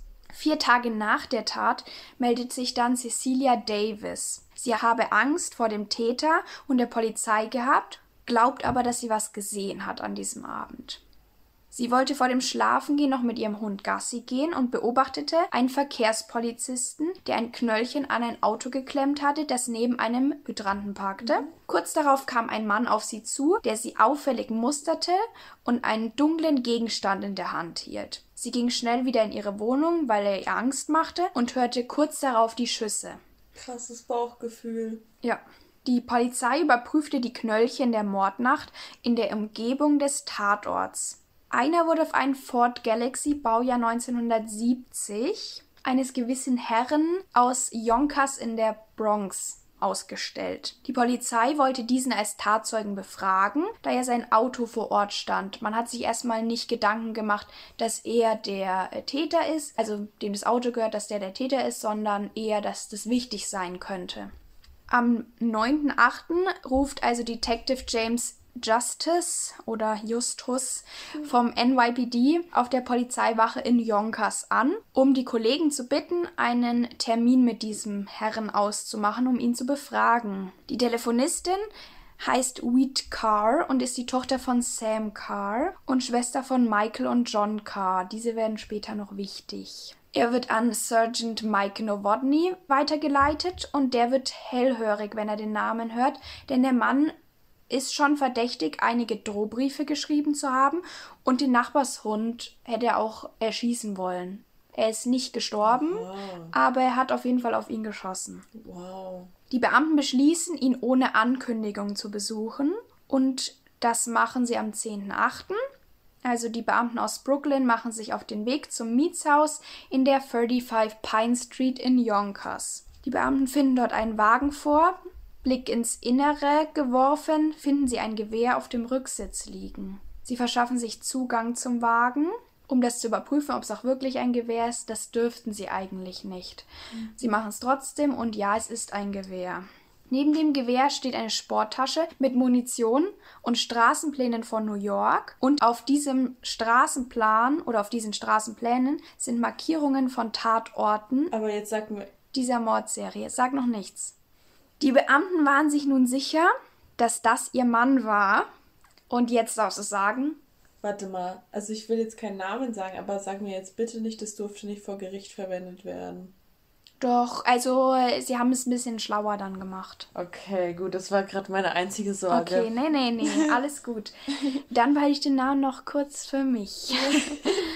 ähm, die Beamten müssen nun vorsichtig sein bei der Ergreifung, da man ihm ja alles zutrauen konnte jetzt. Und deswegen warteten sie dann so lange im Wagen, bis der Mann nach Hause kommt oder halt aus seinem Haus rauskommt. Sie haben gesagt, wenn er vor der Haustür steht, dann greifen wir zu. Das war auch ziemlich gut, da sie eben das Auto nicht durchsuchen hätten dürfen und sie wollten halt so lange ihre Kollegen schnell anrufen, dass die einen richterlichen Beschluss für eine Durchsuchung besorgen könnten und sie dann den hätten und sagen könnten, ach, das haben wir erst danach gemacht. Aber der Verdächtige kommt ihnen zuvor. Er taucht vor dem Haus auf und zwar um 22 Uhr und stieg sofort in sein Auto. Die Polizisten umstellen das Fahrzeug und befehlen ihm, dass er aus dem Auto steigen soll. Dabei haben sie ziemlich große Angst, denn man traut dem Mann ja alles zu. Er steigt aus dem Auto relativ entspannt und lässt sich auch widerstandslos durchsuchen. Auf dem Beifahrersitz finden sie eine Tüte mit einem Revolver 44 Bulldog Charter Arms und jetzt fehlt nur noch das Geständnis. Die ersten Worte des Son of Sam oder auch David Berkowitz waren Okay, jetzt habt ihr mich. Warum hat es eigentlich so lange gedauert? Im Anschluss wird sein Apartment durchsucht. Das wird beschrieben als Riesendrecksloch. An einer Stelle wurde ein großes Loch in der Wand gefunden, was da reingepult wurde, und neben dem steht Hi, mein Name ist Mr. Williams und ich lebe in diesem Loch. Ich habe mehrere Kinder, die ich zu Mördern heranziehe. Wartet ab, bis sie groß geworden sind. Das Loch war so groß wie eine Faust. Krass. Oder ein bisschen größer, aber nicht so groß, dass ein Mensch reingehen mhm, könnte. Mhm. Auch Tagebücher werden gefunden, und zwar drei ganze Blöcke. In denen werden 2488 Brandstiftungen beschrieben. Was? David Berkowitz wird an das 60. Polizeirevier von Coney Island in Brooklyn gebracht und um 1 Uhr nachts trifft dort auch der Bürgermeister Beam ein, der danach verkündet, dass Son of Sam wahrscheinlich gefasst ist. Im Verhör am 11.8. morgens, das nur eine Stunde dauert, gesteht David Berkowitz alle Taten und die Briefe geschrieben zu haben. Er macht klar, dass er sich schuldig bekennen wird. Während der Vernehmung gibt er außerdem an, dass der Nachbarshund namens Harvey, ein Labrador Retriever, ihm einen Floh ins Ohr gesetzt hat und dass er Blut junger Frauen benötigte. Der Hund. Ja. In Harvey wohnt ein uralter Dämon inne, der ihm den Tötungsbefehl vor jeder Tat erteilte. Dieser Hund gehört dem Nachbarn Sam Carr, von dem wir vorhin gesprochen mhm, haben, mhm. dessen Tochter die Telefonistin ist. Er habe einmal versucht, den Dämon zu töten, als er auf den Hund geschossen hat. Ah. Doch das hat nicht funktioniert, denn der Hund hat überlebt. Am 19.09.1977 durfte er einen Brief an die New York Post schreiben und er wiederholte dort alles von seinem Geständnis. Außerdem sagte er, da draußen laufen noch andere Söhne von Sam herum, Gott stehe uns bei. Das wirft natürlich die Frage auf, ob er Komplizen hatte. Mhm. Jetzt ich mir auch schon gedacht. Sprechen wir mal über die Biografie von unserem Son of Sam und seinem Dämon. Sein Geburtsname ist Richard David Falco und er ist am 1.6.1953 in Brooklyn geboren.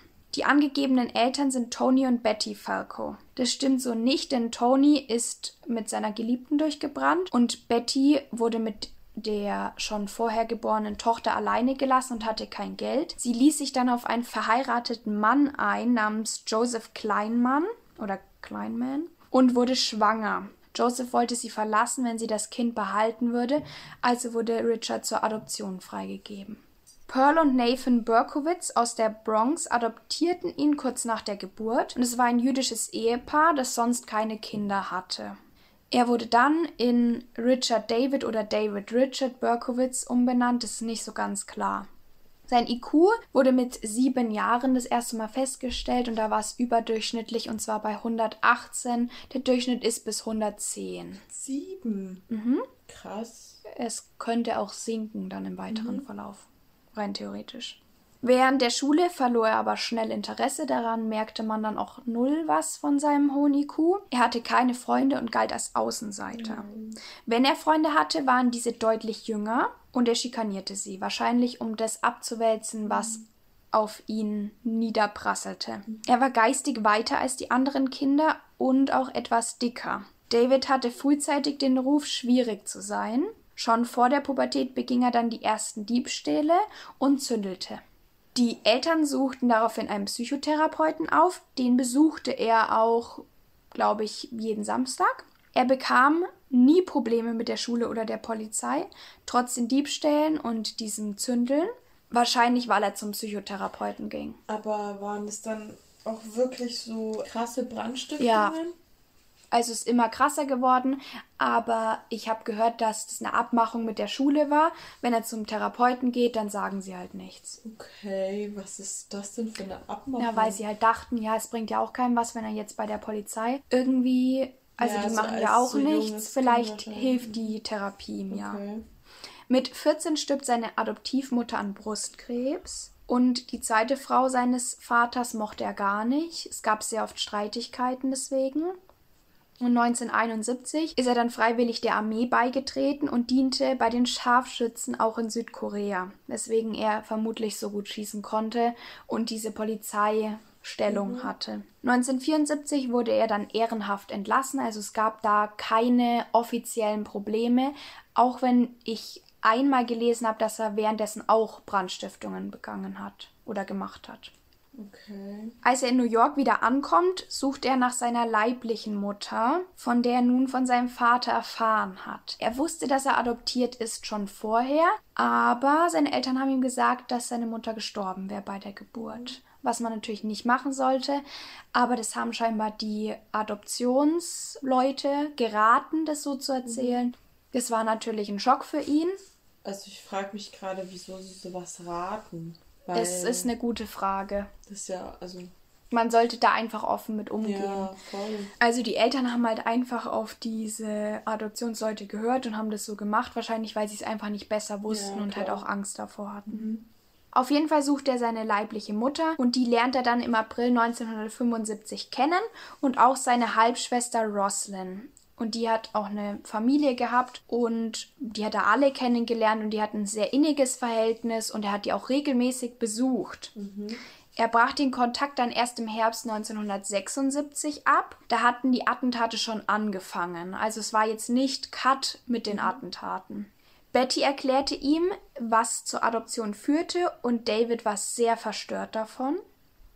Er hätte gerne selber mit seinem Vater gesprochen, wieso er das gemacht hat, doch dieser war bereits tot. Okay. Man geht davon aus, dass das ein Schlüsselerlebnis war und ihn in eine tiefe Identitätskrise mhm. stürzte. Mhm. Sein Selbstbild, was vorher schon nicht sehr gut war, kam damit noch mehr ins Wanken. Die Tatorte hatten alle was mit seiner Kindheit zu tun, denn der erste Mordversuch war in Co-op City, wo er mit seinen Eltern lebte. Die Bronx war verbunden mit seiner Kindheit und der Army und später arbeitete er auch dort als Briefsortierer.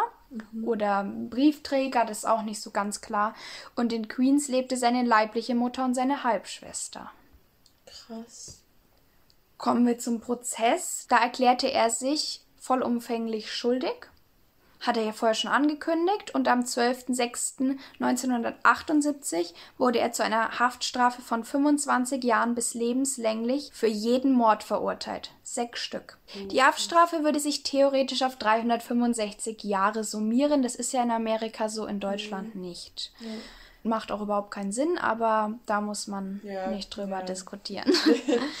Er wurde ins Hochsicherheitsgefängnis von Attica überstellt im Norden New Yorks. Ich glaube, da ist auch der aus deinem Weihnachtsfall, der eine gewesen, in der Wie Todeszelle. Attica. Ja, doch, komm mir bekannt. Ja. Sein, ja. Das ist eine sehr krasse Haftanstalt. Da sitzen, glaube ich, puh, wie viele sitzen da? Also waren es nicht über 200 Leute, die da in den Todeszellen sitzen? Ich bin mir gar nicht sicher. Während der Verhandlung beleidigt er das Opfer Stacy dauerhaft, was sogar zu einer Unterbrechung der Verhandlung führt. Und im Februar 1979 schreibt er einen Brief an Dr. Schwartz, der Leiter des Kings County Hospital, der für so Diagnosen und Gutachten zuständig ist. Und sagt ihm, Für ich so gerichtliche. genau, Mhm. sagt ihm, ich bin ein Schwindler. Ich habe die ganze Dämonengeschichte bloß erfunden. Der Anlass dafür war, dass ich meine Taten innerlich rechtfertigen wollte. Ich wollte einen plausiblen Grund anbieten, warum ich die Verbrechen begangen habe. Ich weiß, dass es da in Wirklichkeit nie irgendwelche Dämonen gegeben hat, die mit mir gesprochen haben oder durch die ich mit dem Teufel kommunizierte. Als ich anfing, diese Verbrechen zu begehen, hatte ich in Wahrheit keine Ahnung, was mich dazu motivierte. Mir erschienen die Dämonen als mögliche Ursache einfach passend. Deshalb habe ich mich vor Gericht auch schuldig bekannt, weil ich wusste, dass ich schuldig war. Hätte er das nicht gemacht, hätte es sein können, dass Das er in eine Psychiatrie ja. kommt. Ich habe mich nämlich schon gewundert, wieso nicht. Allerdings ist es ja tatsächlich auch so, dass das in Amerika eher so ein bisschen Glücksspiel ist. Ja, stimmt. Und deswegen kann man es nicht so ganz abschätzen. In Sitzungen mit dem Psychiater David Abrahamson gibt er zu, schon deutlich früher über Mord nachgedacht zu haben. Der erste Mord war, glaube ich, da war 23. Deutlich früher, puh, ähm, Naja, jung angefangen. aber der hat ja auch, also Brandstiftung und Ja. sowas.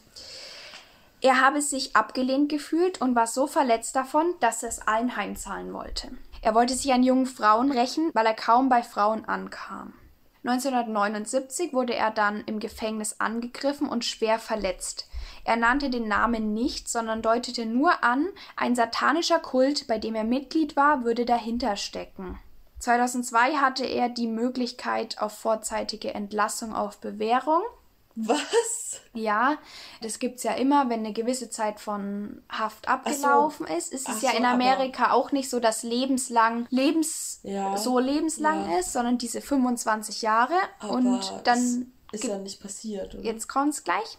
Da gibt's dann eine Anhörung Mhm. und da entscheiden dann Gutachter eben, ob jemand rauskommt und Bewährung kriegt. Mhm. Lebenslange Bewährung allerdings. Und sein Kommentar dazu war, ehrlich gesagt glaube ich, dass ich es verdient habe, den Rest meines Lebens hinter Gittern zu verbringen. Ich bin vor langer Zeit dank Gottes Hilfe mit mir und meiner Situation ins Reine gekommen und habe meine Strafe akzeptiert. Das Ganze wurde auch nicht genehmigt, da war er aber gar nicht dabei, er ist gar nicht zur Anhörung erschienen. Und das wird dann eigentlich alle zwei Jahre wiederholt, um zu schauen, ist er jetzt geeignet rauszukommen. Und 2014 wurde das dann abgesetzt. Das liegt aber daran, dass er gesagt hat, hey Leute, ich möchte nicht aus dem Gefängnis raus. Hört auf, darüber zu diskutieren, weil das ist total unnötig, das alle zwei Jahre zu machen. Lasst es einfach. Krass. Und deswegen sitzt er auch immer noch im Gefängnis. Allerdings jetzt nicht mehr in Etika halt. Weil da wollte er dann natürlich weg, nachdem er angegriffen wurde. Inzwischen hat er sich dem Christentum zugewendet. Das war der Glauben seiner Mutter Betty und nennt sich nun Son of Hope.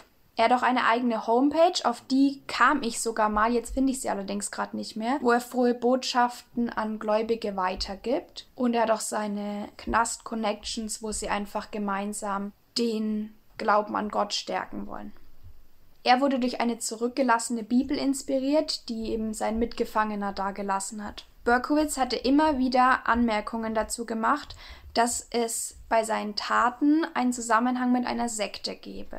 1987 äußerte er sich dazu, dass er in den 1970ern an okkulten Riten des Satanismus teilgenommen hätte und er behauptete, dass die Beschäftigung damit der Auslöser für die Morde war.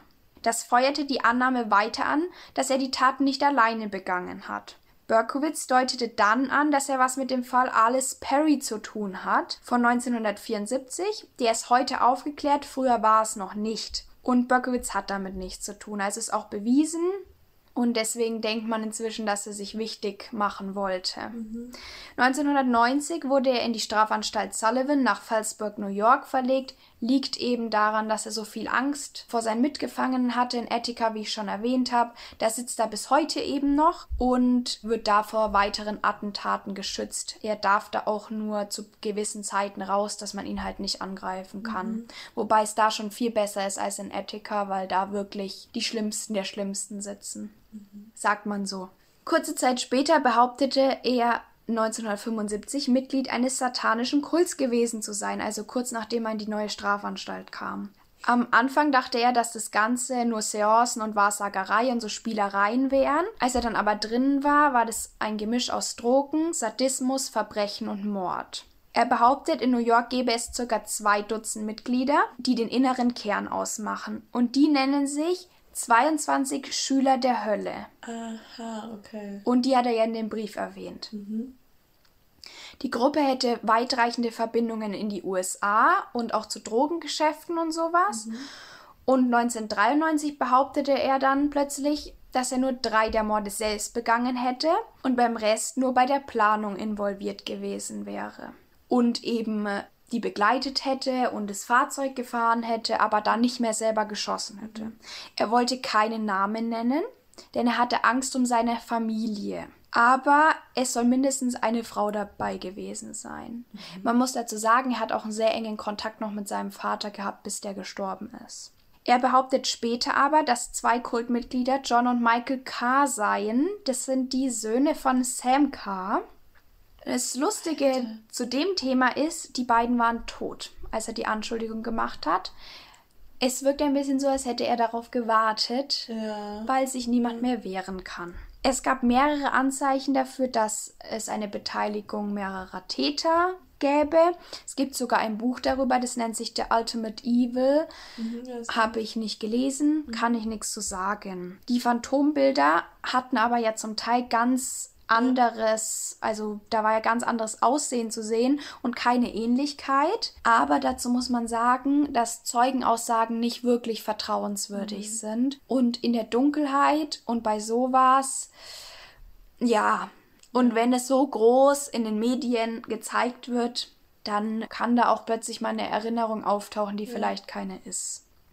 Dem Ganzen steht gegenüber, dass Berkowitz anfänglich nicht nur die Morde gestand, sondern sehr ausführlich über das Täterwissen berichtete.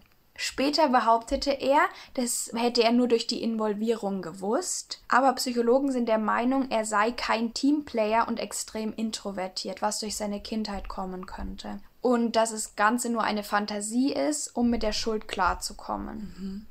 Die Polizei von Yonkers rollte den Fall sogar nochmal auf. Es reichte aber nicht dafür, um eine no erneute Anklage zu erheben. Das heißt, die Akte ist bis heute offen, aber es wird nicht mehr dran gearbeitet.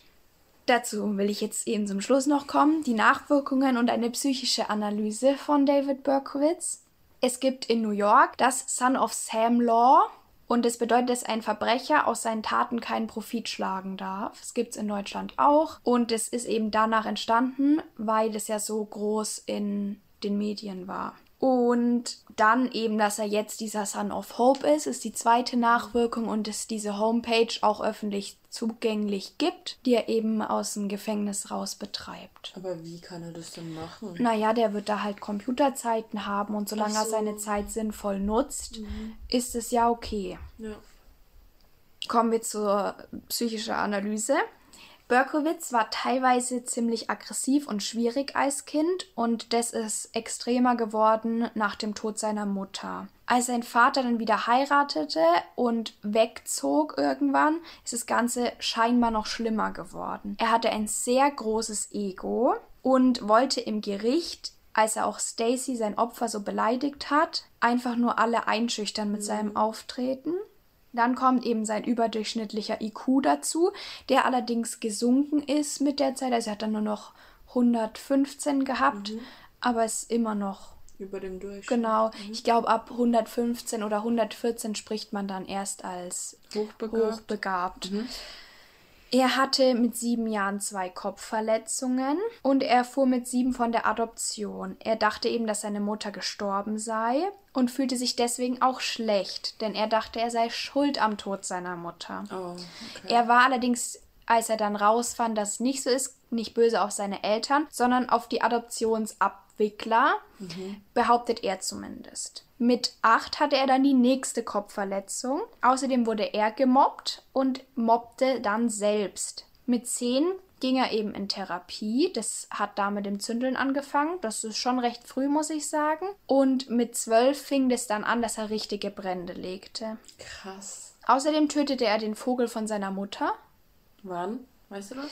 Auch mit zwölf, glaube ich. Mhm. Und zwischen seinem achten Lebensjahr und seinem dreizehnten hat er drei Unfälle mit Tod gesehen, wo Leute überfahren oh. wurden.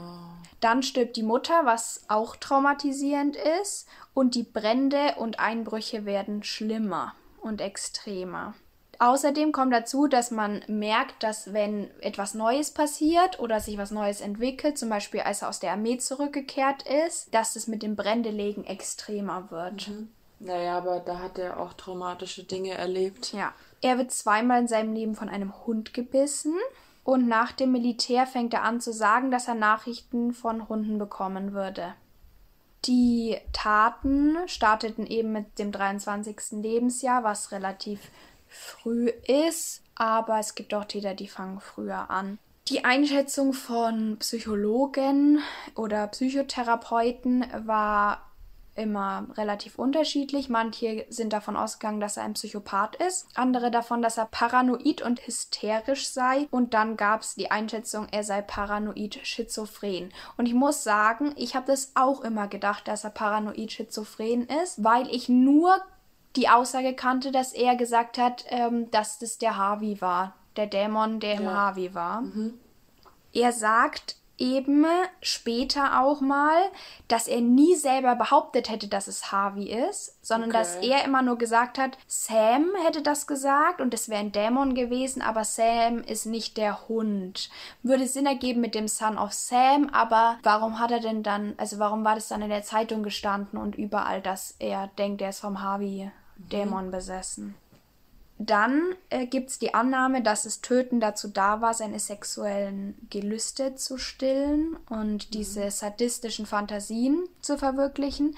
Denn er wollte die Dominanz in diesem Spiel für ihn haben und vor allem über Frauen herrschen und sie erniedrigen praktisch, beziehungsweise einfach über Leben und Tod dieser Frauen bestimmen. Dann muss man sagen, also er hat antisoziale Züge, also es gibt die antisoziale Persönlichkeitsstörung. Dazu kurze Empfehlung. Blackbox der Podcast. Sehr interessante Folgen dazu. Und es ist praktisch, ich habe es auch nochmal gegoogelt. Ist das das, was man halt unter Soziopathen ungefähr versteht. Mhm.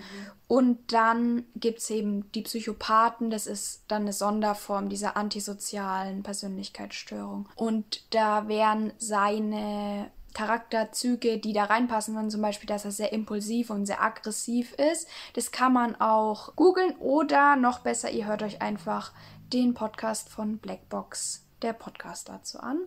Die werden wir verlinken und ich werde es dann auch nochmal auf Instagram posten. Dann geht es darum, ob er vielleicht eine Psychose hatte. Also man geht inzwischen davon aus, dass er nicht paranoid schizophren ist und auch keine Psychose so direkt hat wahrscheinlich, aber er lebt schon fern der Realität. Was vielleicht doch für eine Psychose sprechen würde, das kann man halt von außen immer nicht sagen und ich habe leider nichts gefunden, wo jemand direkt darüber geschrieben hat, der auch mit ihm geredet hat. Man muss halt sagen, dass er eben eine sehr stressvolle Kindheit hatte und eben diese Mutterbeziehung zur leiblichen Mutter relativ komisch gestartet hat und allgemein hatte er halt keine Beziehung zu Frauen. Er hatte, glaube ich, auch nur einmal Sex in seinem Leben mit einer Prostituierten. Und dann ja auch noch die Verletzungen am Kopf. Alles ein bisschen mhm. viel. Und dann, das kennen Sie bestimmt, hat er auch zwei von drei Sachen der McDonald-Triade erfüllt. Kennst du die McDonald-Triade? Äh, weiß ich gerade nicht. Hast du so eine Idee vielleicht? Nee. Äh, also die McDonald-Triade sollen so Anzeichen eben dafür sein, wenn jemand später mal Serientäter im Hinblick auf Mörder oder Sexualverbrecher wird. Und da gibt es auch Kritik dran und so, das möchte ich jetzt gar nicht hier beurteilen. Aber John McDonald hat eben gesagt, wenn man über das Alter von fünf Jahren hinaus Bettnest, so, Brandstiftung ja. Mhm. ähm, begeht und Gewalt an Tieren ja. verübt, mhm. dann wären das Anzeichen dafür, dass man zu Gewaltverbrechen später mal mhm. neigt. Und er hat ja Gewalt an Tieren verübt, also er hat ja den Vogel getötet und sehr viele Brände gelegt. Ja. Das heißt, das würde da auf jeden Fall passen. Das habe ich mir nämlich auch schon die ganze Zeit gedacht. Und die zwei ersten Taten haben zwar überhaupt nicht zu den restlichen Taten gepasst, aber ähm, Psychologen sagen ihm auch, dass es häufig bei Serientätern so ist, weil die erstmal den Weg, ihren Weg Nein. zum Morden finden mhm. müssen. Und normal ist es nicht, was er gemacht hat. Also er hat sehr viel Ähnlichkeiten schon mit anderen Serienmördern. Aber was bei ihm halt anders ist, ist, dass er immer zwei Menschen gleichzeitig oder fast immer zwei Menschen mhm. gleichzeitig angegriffen hat, dass er eine Schusswaffe verwendet hat, weil die ist sehr laut, das ja. heißt, es benutzen die meisten nicht. Und er hat seine Opfer nie angefasst. Mhm. Er ist immer gleich weggelaufen. Und das sind halt die einzigen Unterschiede eigentlich. Also ich habe zwei oder dreimal gelesen, dass man halt davon ausgeht, dass er halt Psychopath ist, beziehungsweise eine antisoziale Persönlichkeitsstörung hat, weil eben sehr viel da übereinstimmt. Und dass es eben gut sein kann, dass er sich seine Fantasiewelt gebaut hat, um eben mit diesen Taten klarzukommen. Und dass es eben weder eine Psychose noch sonst irgendwie was in die Richtung ist. Und das, was aber alle gesagt haben, ist, dass man merkt, dass er sich gebessert hat und probiert sein Bestes, eben noch ein positives Restleben zu haben und einen positiven Einfluss nach außen und halt auf seine Mitmenschen zu haben. Und das habe ich auch in einem Interview mit ihm gehört. Der lebt ja auch heute noch. Und da hat er auch eben gesagt, dass er ja seine Taten nicht rückgängig machen kann, das ist auch alles so gerechtfertigt, aber dass er eben einfach anderen helfen möchte, dass sowas einfach nie passiert mhm. und ähm, dass er einfach irgendwie auch noch was Gutes tun möchte. Ich bin mir sicher, er will das auch machen, weil er es ausgleichen will. Aber ja, ich finde äh, noch kurz mein eigener Senf dazu. Ich kann mir schon vorstellen, dass er so eine antisoziale Persönlichkeitsstörung hat, was ich auch sehr auffällig finde, was da keiner erwähnt hat. Aber ich persönlich finde es schon seltsam, dass jemand sich nicht versucht, richtig von den Taten zu distanzieren, indem er einen neuen Namen wählt, sondern sich als Prediger Son of Hope nennt, mhm. was ich schon ein bisschen arg finde. Ja. Und ja, das war mein Fall und ich habe immer gedacht, oh ja, dann nehme ich den halt, dann ist der schizophren, das passt ja auch da rein, wenn er da denkt, dass sowas mhm. ist, weil viele paranormale Sachen in Anführungsstrichen können mit solchen Krankheiten erklärt, erklärt werden und dann kommt am Ende raus, hey, der hat irgendwie die Hälfte davon einfach nur erfunden und ja, wie gesagt, ich habe sehr viel Zeit da rein investiert. Es ist sehr interessant und es ist auch krass, wenn du dir einfach so YouTube-Videos anschaust, wo dieser Typ spricht. Ja. Und dir so denkst, wenn du mal eine Beratung haben möchtest, dann schreibst du ihm mal eine E-Mail. Auch, also, ich verstehe nicht ganz, wie das auch funktionieren soll, weil es gibt bestimmt welche, die ihm schreiben, aber Leute, die wirklich, ich weiß nicht. Also, wenn ich so voll gläubig wäre ich würde ihm, ich würde ihn nicht nach Rat fragen. Ich glaube, es sind halt vor allem Mitinsassen und ja, ähm, Straffällige, die da vielleicht irgendwie auch die Hoffnung haben, halt nicht gejudged zu werden, ja. weil viel schlimmer kann es ja nicht ja. werden.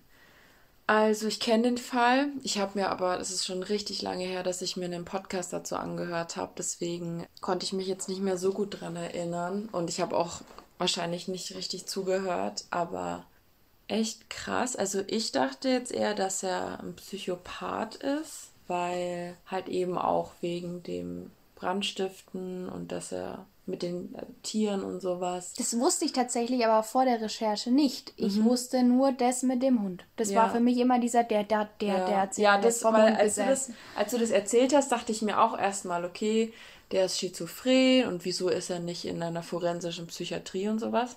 Aber der hat es ja anscheinend erfunden.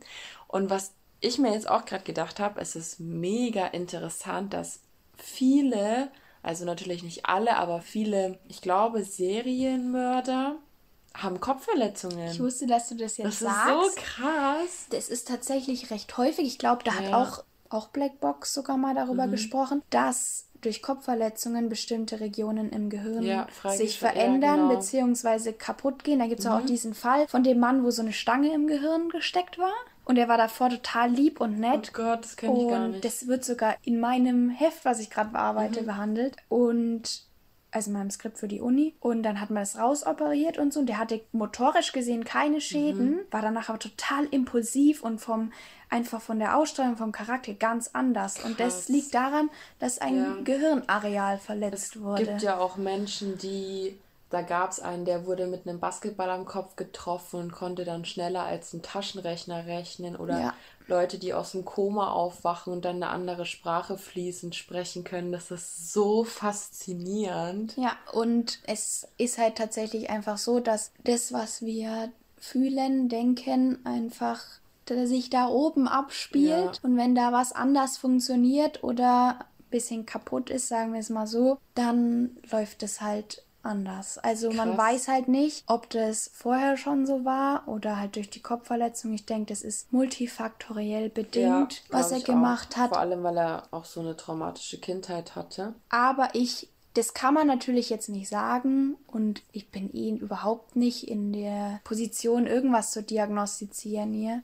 Nur ich kann mir nicht vorstellen, dass er ohne eine psychische Auffälligkeit in diesem in dieser Persönlichkeitsstörung zu haben, also dass er das ohne das gemacht hat. Irgendwie finde ich, mm, vieles spricht einfach dafür ja. von den Taten und so und dass es auch keine wirkliche Erklärung gibt. Also er hat ja auch die Erklärung immer wieder geändert, wie es ihm gerade ja. gepasst hat. Und man hat das Gefühl, er möchte einfach nie, dass die Aufmerksamkeit weggeht. Ich finde, ähm, man hat auch das Gefühl, also ich hatte jetzt das Gefühl, dass er selber auch nicht versteht, wieso er das gemacht hat. Ja. Und deswegen versucht er immer verschiedene Erklärungen zu finden dafür. Ja. Und ich persönlich habe zwischenzeitlich auch gedacht, dass es diese 22 Schüler der Hölle oder so eine Sekte schon geben könnte. Ich glaube ihm auch, dass er in so einer Sekte war. Das wird total passen. Aber ich glaube, er hat die Taten alleine begangen. Mhm. Und ich glaube einfach, dass da viel so durcheinander war und das war ja auch immer plötzlich und einfach draußen und dann schießt da einer und dann guckst du und dann ja. Ich glaube nicht, dass es andere Täter Vor gab. allem, also wenn du einen Schuss draußen hörst, mitten in der Nacht, du weißt nicht, wo das ist, dann ist es ja auch klar, dass du automatisch irgendwie schneller läufst oder sowas. Ja, die meinten halt, weil dieser eine Typ da eben vom Tatort weggelaufen ist, statt hinzulaufen, aber ich muss tatsächlich sagen, wenn ich einen Schuss hören würde und ich wüsste, was da passiert ist, würde ich, glaube ich, auch eher ja. weglaufen und mich verstecken ja. und schauen, dass ich Hilfe rufe, als dass ich hingehe und sag Hallo, möchtest noch jemand erschießen? Klingt eher so horrorfilmmäßig. Ja.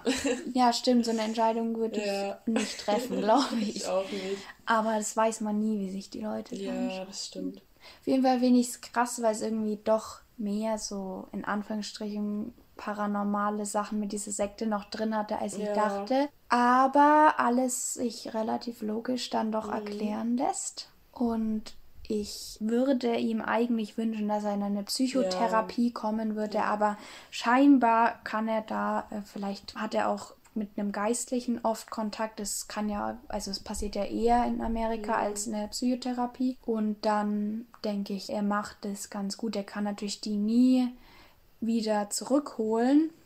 Und seine Taten werden dadurch auch nicht ungeschehen und ist auch nicht, dass er dann ein guter Mensch ist oder so. Aber er, man egal aus welchem Grund, er verhält sich deutlich besser, als es manch andere ja. tun. Und er sieht ein, dass, was er getan hat. Und ich finde es auch krass, dass er sagt, hey Leute, lasst mich hier einfach drinnen. Ich ja. will nicht mehr raus. Und anstatt dass er versucht, keine Ahnung, so zu provozieren, dass er doch die Todesstrafe kriegt oder sowas. Das ja. machen ja auch viele, die dann auf die Todesstrafe hoffen. Ja. Und er sitzt jetzt, bis er stirbt, im Gefängnis. Ist auch krass. Ja. Ja, das ist echt wild. Ich will mir noch mal einen Film dazu angucken, aber das habe ich leider nicht mehr geschafft. Es war mir jetzt gestern Abend um halb neun, habe ich mir gedacht, das ist auch mal gut hier. Ich denke, wir kommen mal vom Paranormalen weg. Ja. Next Topic, unsere Empfehlungen. Die Alex hat mal wieder überhaupt nicht vorher nachgedacht. So, ich mache mal was ganz Neues.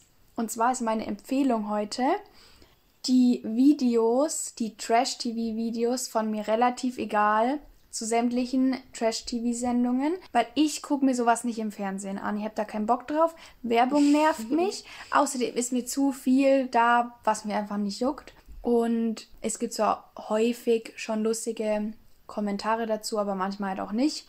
Und ich liebe die Videos von Mirella dazu. Gerade gönnen wir uns Love Island. Das sind dann halt auch drei Folgen, die sie an einem Stück praktisch ja, wo sie ihre Kommentare zu abgibt und das so ein bisschen durchseppt. Und es geht dann halt auch eine Stunde ihr Video. Aber das kannst du immer schön unterbrechen und einfach gönnen, wenn du gerade Lust drauf hast. Und deswegen, ich liebe die einfach. Das ist Comedy Gold. Nee, es ist einfach wirklich lustig. Okay, ich habe auch eine Empfehlung. Ich würde euch empfehlen, das habe ich jetzt nämlich auch vor, mir ein VPN zu holen oder VPN, äh, weil das geht jetzt anscheinend in Bamberg auch rum. Es gibt Hacker, die verschicken SMS, wo ihr dann auf einen Link klickt und äh, eine App runterladet oder sowas und dann ja, werdet ihr gehackt dadurch. Ich habe heute eine SMS bekommen. Meine Schwester, mein Vater und meine Mutter haben auch die gleiche SMS bekommen und ich dödel. Ich habe meine Haare gewaschen und ich habe mir die Nachricht nicht durchgelesen. Ich habe ein Paket erwartet. Und da stand halt drin, ja, ihr Paket, ich weiß gar nicht mehr, irgendwas bestätigen und ich habe mir die Nachricht nicht durchgelesen, weil meine Haare waren nass und, und das Witzige ist, ich dachte mir, das könnte von einem Hacker sein. Und ich bin trotzdem auf den Link gegangen. Ich weiß auch nicht, manchmal, manchmal bin ich einfach ein Dödel. Und ja. Dödel ist voll das süße Wort. Ich habe dann Panik gekriegt, habe Paula geschrieben. Paula hat ihrem Nachbarn Bescheid gesagt. Der hat auch unsere. Ähm, der lädt immer unsere Folgen hoch. Genau, Shoutout an ihn. Ja, genau. Ohne ihn wären wir tatsächlich einfach aufgeschmissen. Ja, und äh, der hat mich dann beruhigt bisschen, weil ich habe ja auch Online-Banking, was weiß ich, was ich alles auf dem Handy mache. Das ist ja total wichtig, dass man geschützt ist. Das ist übrigens auch jetzt keine Werbung oder sowas. Ich mache das wirklich. Ich hole mir demnächst ein, so ein VPN-Zeugs ja, weil es einfach praktisch ist. Wir machen so viel am Handy und am Handy ist man noch unsicherer als am Laptop, weil du am Handy viel mehr machst und viel mehr Nachrichten öffnest, was weiß ich. Ja, kümmert euch um eure Sicherheit, Leute. Das, ja, immer ja, das ist meine Empfehlung. Schutz am Handy haben. Ich finde es voll witzig weil mir sowas tatsächlich noch nie passiert. Ich glaube, ich habe auch noch nie so eine E-Mail bekommen. Es könnte sogar sein, dass ich sie bekommen habe, aber ich lese grundsätzlich ja. E-Mails nicht, wo ich mir nicht denke, die sind wichtig. Wenn das jetzt, mhm. äh, wenn das nicht von der Uni ist oder von irgendwas, wo ich was noch bekomme oder irgendein Termin, ey, alles andere lese ich nicht. Ich habe so einen zugemüllten E-Mail, mhm. also ein zugemülltes E-Mail-Postfach und einen Spam-Ordner. Da gucke ich vielleicht alle genau. drei Jahre mal rein. Das ist bei mir auch so und deswegen verschicken sie jetzt SMS. Genau, genau ja, das, das. habe ich auch gelesen. ja, aber ich habe zum Glück keine bekommen und ich bin jetzt gewarnt. Ich werde da nicht genau. drauf gehen. Ich erwarte nämlich auch noch ein Paket und ich hätte es mir ja. auch zugetraut. Ja, und ihr seid jetzt auch gewarnt, alle. So sieht's aus. Denn diese Hacker werden überall kommen. nicht nur in Bamberg. Okay, last but not least, unser Schmaus oder Graus. Boah, das war voll schön. Ja. das einfach rausschneiden und immer wieder einsetzen. Hast du einen Schmaus oder ein Graues? Ja, und zwar, ich weiß jetzt nicht genau, ob es wirklich ein Schmaus ist, weil Paula kennt äh, Leute, bei denen es eben nicht, äh, bei denen es so ist, wie bei mir. Aber ich kenne sehr viele Leute, bei denen es nicht so ist. Also wir haben da unterschiedliche, also wir würden jetzt, ich würde das jetzt als Graus erzählen und sie genau. als Schmaus. Weil ich liebe Puzzeln. Ich liebe Puzzeln. Es ist einfach Nervenkitzel und spannend und ich weiß nicht warum. Schon als kleines Kind habe ich Puzzeln immer geliebt. Es hat mir immer Spaß gemacht. Meine Mama und ich haben dann die Puzzle umgedreht, zusammengeklebt und irgendwo hin ähm, so aufgehängt oder so. Ich habe mir im ersten Lockdown ein Tausender Puzzle bestellt und habe es durchgepuzzelt. Und jetzt habe ich mir nochmal ein Tausender Puzzle bestellt und werde es wieder durchpuzzeln und ich freue mich richtig darauf. Richtig. Hoffentlich frisst der Leo dir kein Puzzleteil weg. Ja, hoffentlich. Also ja, wie man jetzt erwartet, ich hasse Puzzle. mein Papa und ich haben im ersten Lockdown, glaube ich, auch gemeint, boah, wäre voll cool. Wir haben so ein 3D-Puzzle von einem Star Wars-Schiff und es war die ganze Zeit im Keller. Und wir haben dieses 3D-Puzzle so drei Wochen gepuzzelt. Dann war es auch zusammengefügt, sau schwer gewesen, ne? Dann mussten wir es zusammenfügen und mein Papa und ich sind fast ausgerastet. Abgesehen, aber ich hasse Puzzeln ja grundsätzlich schon, war aber meine Idee, ich war super voll cool, lass mal puzzeln zusammen. Äh, zwei Stunden später, ich so, ich habe keinen Bock mehr, ich gehe jetzt schlafen. Und das war dann äh, zwei Wochen so und dann habe ich weiter gepuzzelt. Da war ich auch immer voll stolz, wenn ich was geschafft habe und dann hätten wir es zusammenfügen müssen, aber die Scheiße geht nicht zusammen. Also hat mein Papa es dann mit Kleber gemacht. Nice. ähm, jetzt weiß ich tatsächlich nicht, wo es ist. Vielleicht hat er es auch gar nicht mit Kleber gemacht, hat es einfach weggeworfen. No one knows and no one cares. Weil ich werde es nicht nochmal machen. Ja, da braucht man sehr viel Geduld. Soll ich, soll ich meinen Schmaus raus, raushauen? Ja, hau raus. Es gibt eine Sache, die ich abnormal hasse. Abnormal. Ich finde es einfach ekelhaft. Ich finde es einfach wirklich, es ist einfach, es ist einfach Satan. Und es heißt Avocado. Ich hasse Avocado. Wenn ich schon daran denke, dass ich sie Krass. essen müsste, wird mir einfach schlecht. Ich dachte, es ist schon besser geworden. Ja, es ist auch, aber nur in Guaki mhm, okay. und auch nur in einer ganz bestimmten, weil da einfach ganz viele andere Sachen drin sind, man gar nicht mehr so merkt, dass es Guaki ist. Aber ich finde Avocado einfach eklig. Wenn Leute ihre Frühstückstoasts mit Avocado und ein bisschen Ei, da könnte ich einfach Würgereiz kriegen, weil ich habe mit meiner Cousine, die liebt Avocado einfach nur mit Salz dann auslöffeln. Und das habe ich, bei ihr habe ich so probiert, die Avocado, und es, mir ist so schlecht davon geworden, dass ich wirklich gedacht habe, ich müsste mich übergeben. Und dann war das eine Zeit lang so schlimm, dass ich auch Mangos eklig fand, weil die sahen Avocados einfach zu ähnlich. Sehr witzig. Aber oh. was? Zu ähnlich? Ja, ja. Aber Musst du dir mal genau ganz angucken. anders aus. Sie haben schon eine gewisse Ähnlichkeit. Inzwischen habe ich jetzt keine Abneigung mehr gegen Mangos, aber ich darf sie ja nicht essen, also juckt es auch nicht. Aber Avocados sind einfach, also wer die einfach ohne was ist, tatsächlich, eine Zeit lang war es wirklich relativ gut. Da war ich noch in der Schule, da konnte ich dieses mhm. Avocado-Brot beim Hausmeister essen. Ja. Aber da war halt auch viel äh, so italienische Gewürze drauf, dann kann ich fast alles essen aber diese Konsistenz und dass alle immer sagen, das ist das Gesündeste, ich kann mich nur noch von Avocado ernähren. Bruder, ich kann mich nur noch von Chips ernähren, aber das tue ich trotzdem nicht. Und also, das ist einfach ekelhaft. Mir egal, wie viel gesunde Fette da drin sind. Ich würde es auch verwenden, wenn man es nicht schmeckt. Aber ich würde es immer nicht nach Hause holen. Und mein Freund, jedes Mal, wenn er da ist, wir gehen einkaufen, oh, voll cool, ich nehme mal eine Avocado mit und er isst sie da nicht und dann liegt sie da in der Küche. Dann gib sie mir das nächste Mal. Und ich sehe sie so und denke mir so, geh weg. und mein Vater isst sie ja auch nicht und dann liegt sie da, bis sie anfängt eklig zu werden und dann schmeiße ich sie weg. Und es ist einfach, ich kann sie nachvollziehen. Okay, Leute, für meine Avocado-Lover, ich habe ein nices Rezept. Oh mein Gott. Kannst du posten? Mach mal einfach Teaser. Die Leute müssen auf okay. unseren Instagram-Account Leichenschmaus Poddy. Mm, ja, ich habe ein richtig, richtig leckeres Avocado-Brot-Rezept. Richtig lecker. Und ja, seid gespannt. Leute. Wenn ihr auf Schwarzkümmel steht. Ich habe gezwinkert gerade. Schwarzkümmel ist tatsächlich echt geil. Aber Leute, ähm, ich habe da eine andere Idee. Nehmt veganen oder normalen Frischkäse macht einfach eine Tomate drauf, Schwarzkümmel drauf, reicht vollkommen. Ja, ja, das mache ich auch immer. Ich weiß, und ein bisschen ja Salz und Pfeffer noch. Aber da braucht ihr keine Avocado zu. Wirklich nicht. Wirklich einfach nicht. Braucht man nicht. Einfach unnötig. Für alle Leute, die mir dazu stimmen und Avocado auch eklig finden. Das war's mit unserem Podcast. Mic Drop. Genau. Ich werde dazu nichts mehr weiter sagen. Kurzes Resümee zur Folge. Wir haben sehr lange heute aufgenommen. Ja, aber es kam auch sehr viel dazwischen. Harald war mega laut. Wortwörtlich kam der sehr oft dazwischen. Ja, auch. voll. Ach so, übrigens, wir haben unser neues Mikrofon nicht benutzen Stimmt. können. Das hat nicht funktioniert. Das ähm, kam auch dazwischen tatsächlich. Genau, jetzt ist 22.11 Uhr. Ähm, wir werden jetzt Essen kochen, damit wir irgendwann nochmal Nahrung zu uns nehmen, die nicht Tortilla-Chips sind. Und ich bin tatsächlich auch gar nicht so müde. Ich bin ein bisschen aufgeregt. Doch, ich bin schon ein bisschen müde, muss ich sagen. Aber wir werden, wir werden essen. Ich werde dich wach machen.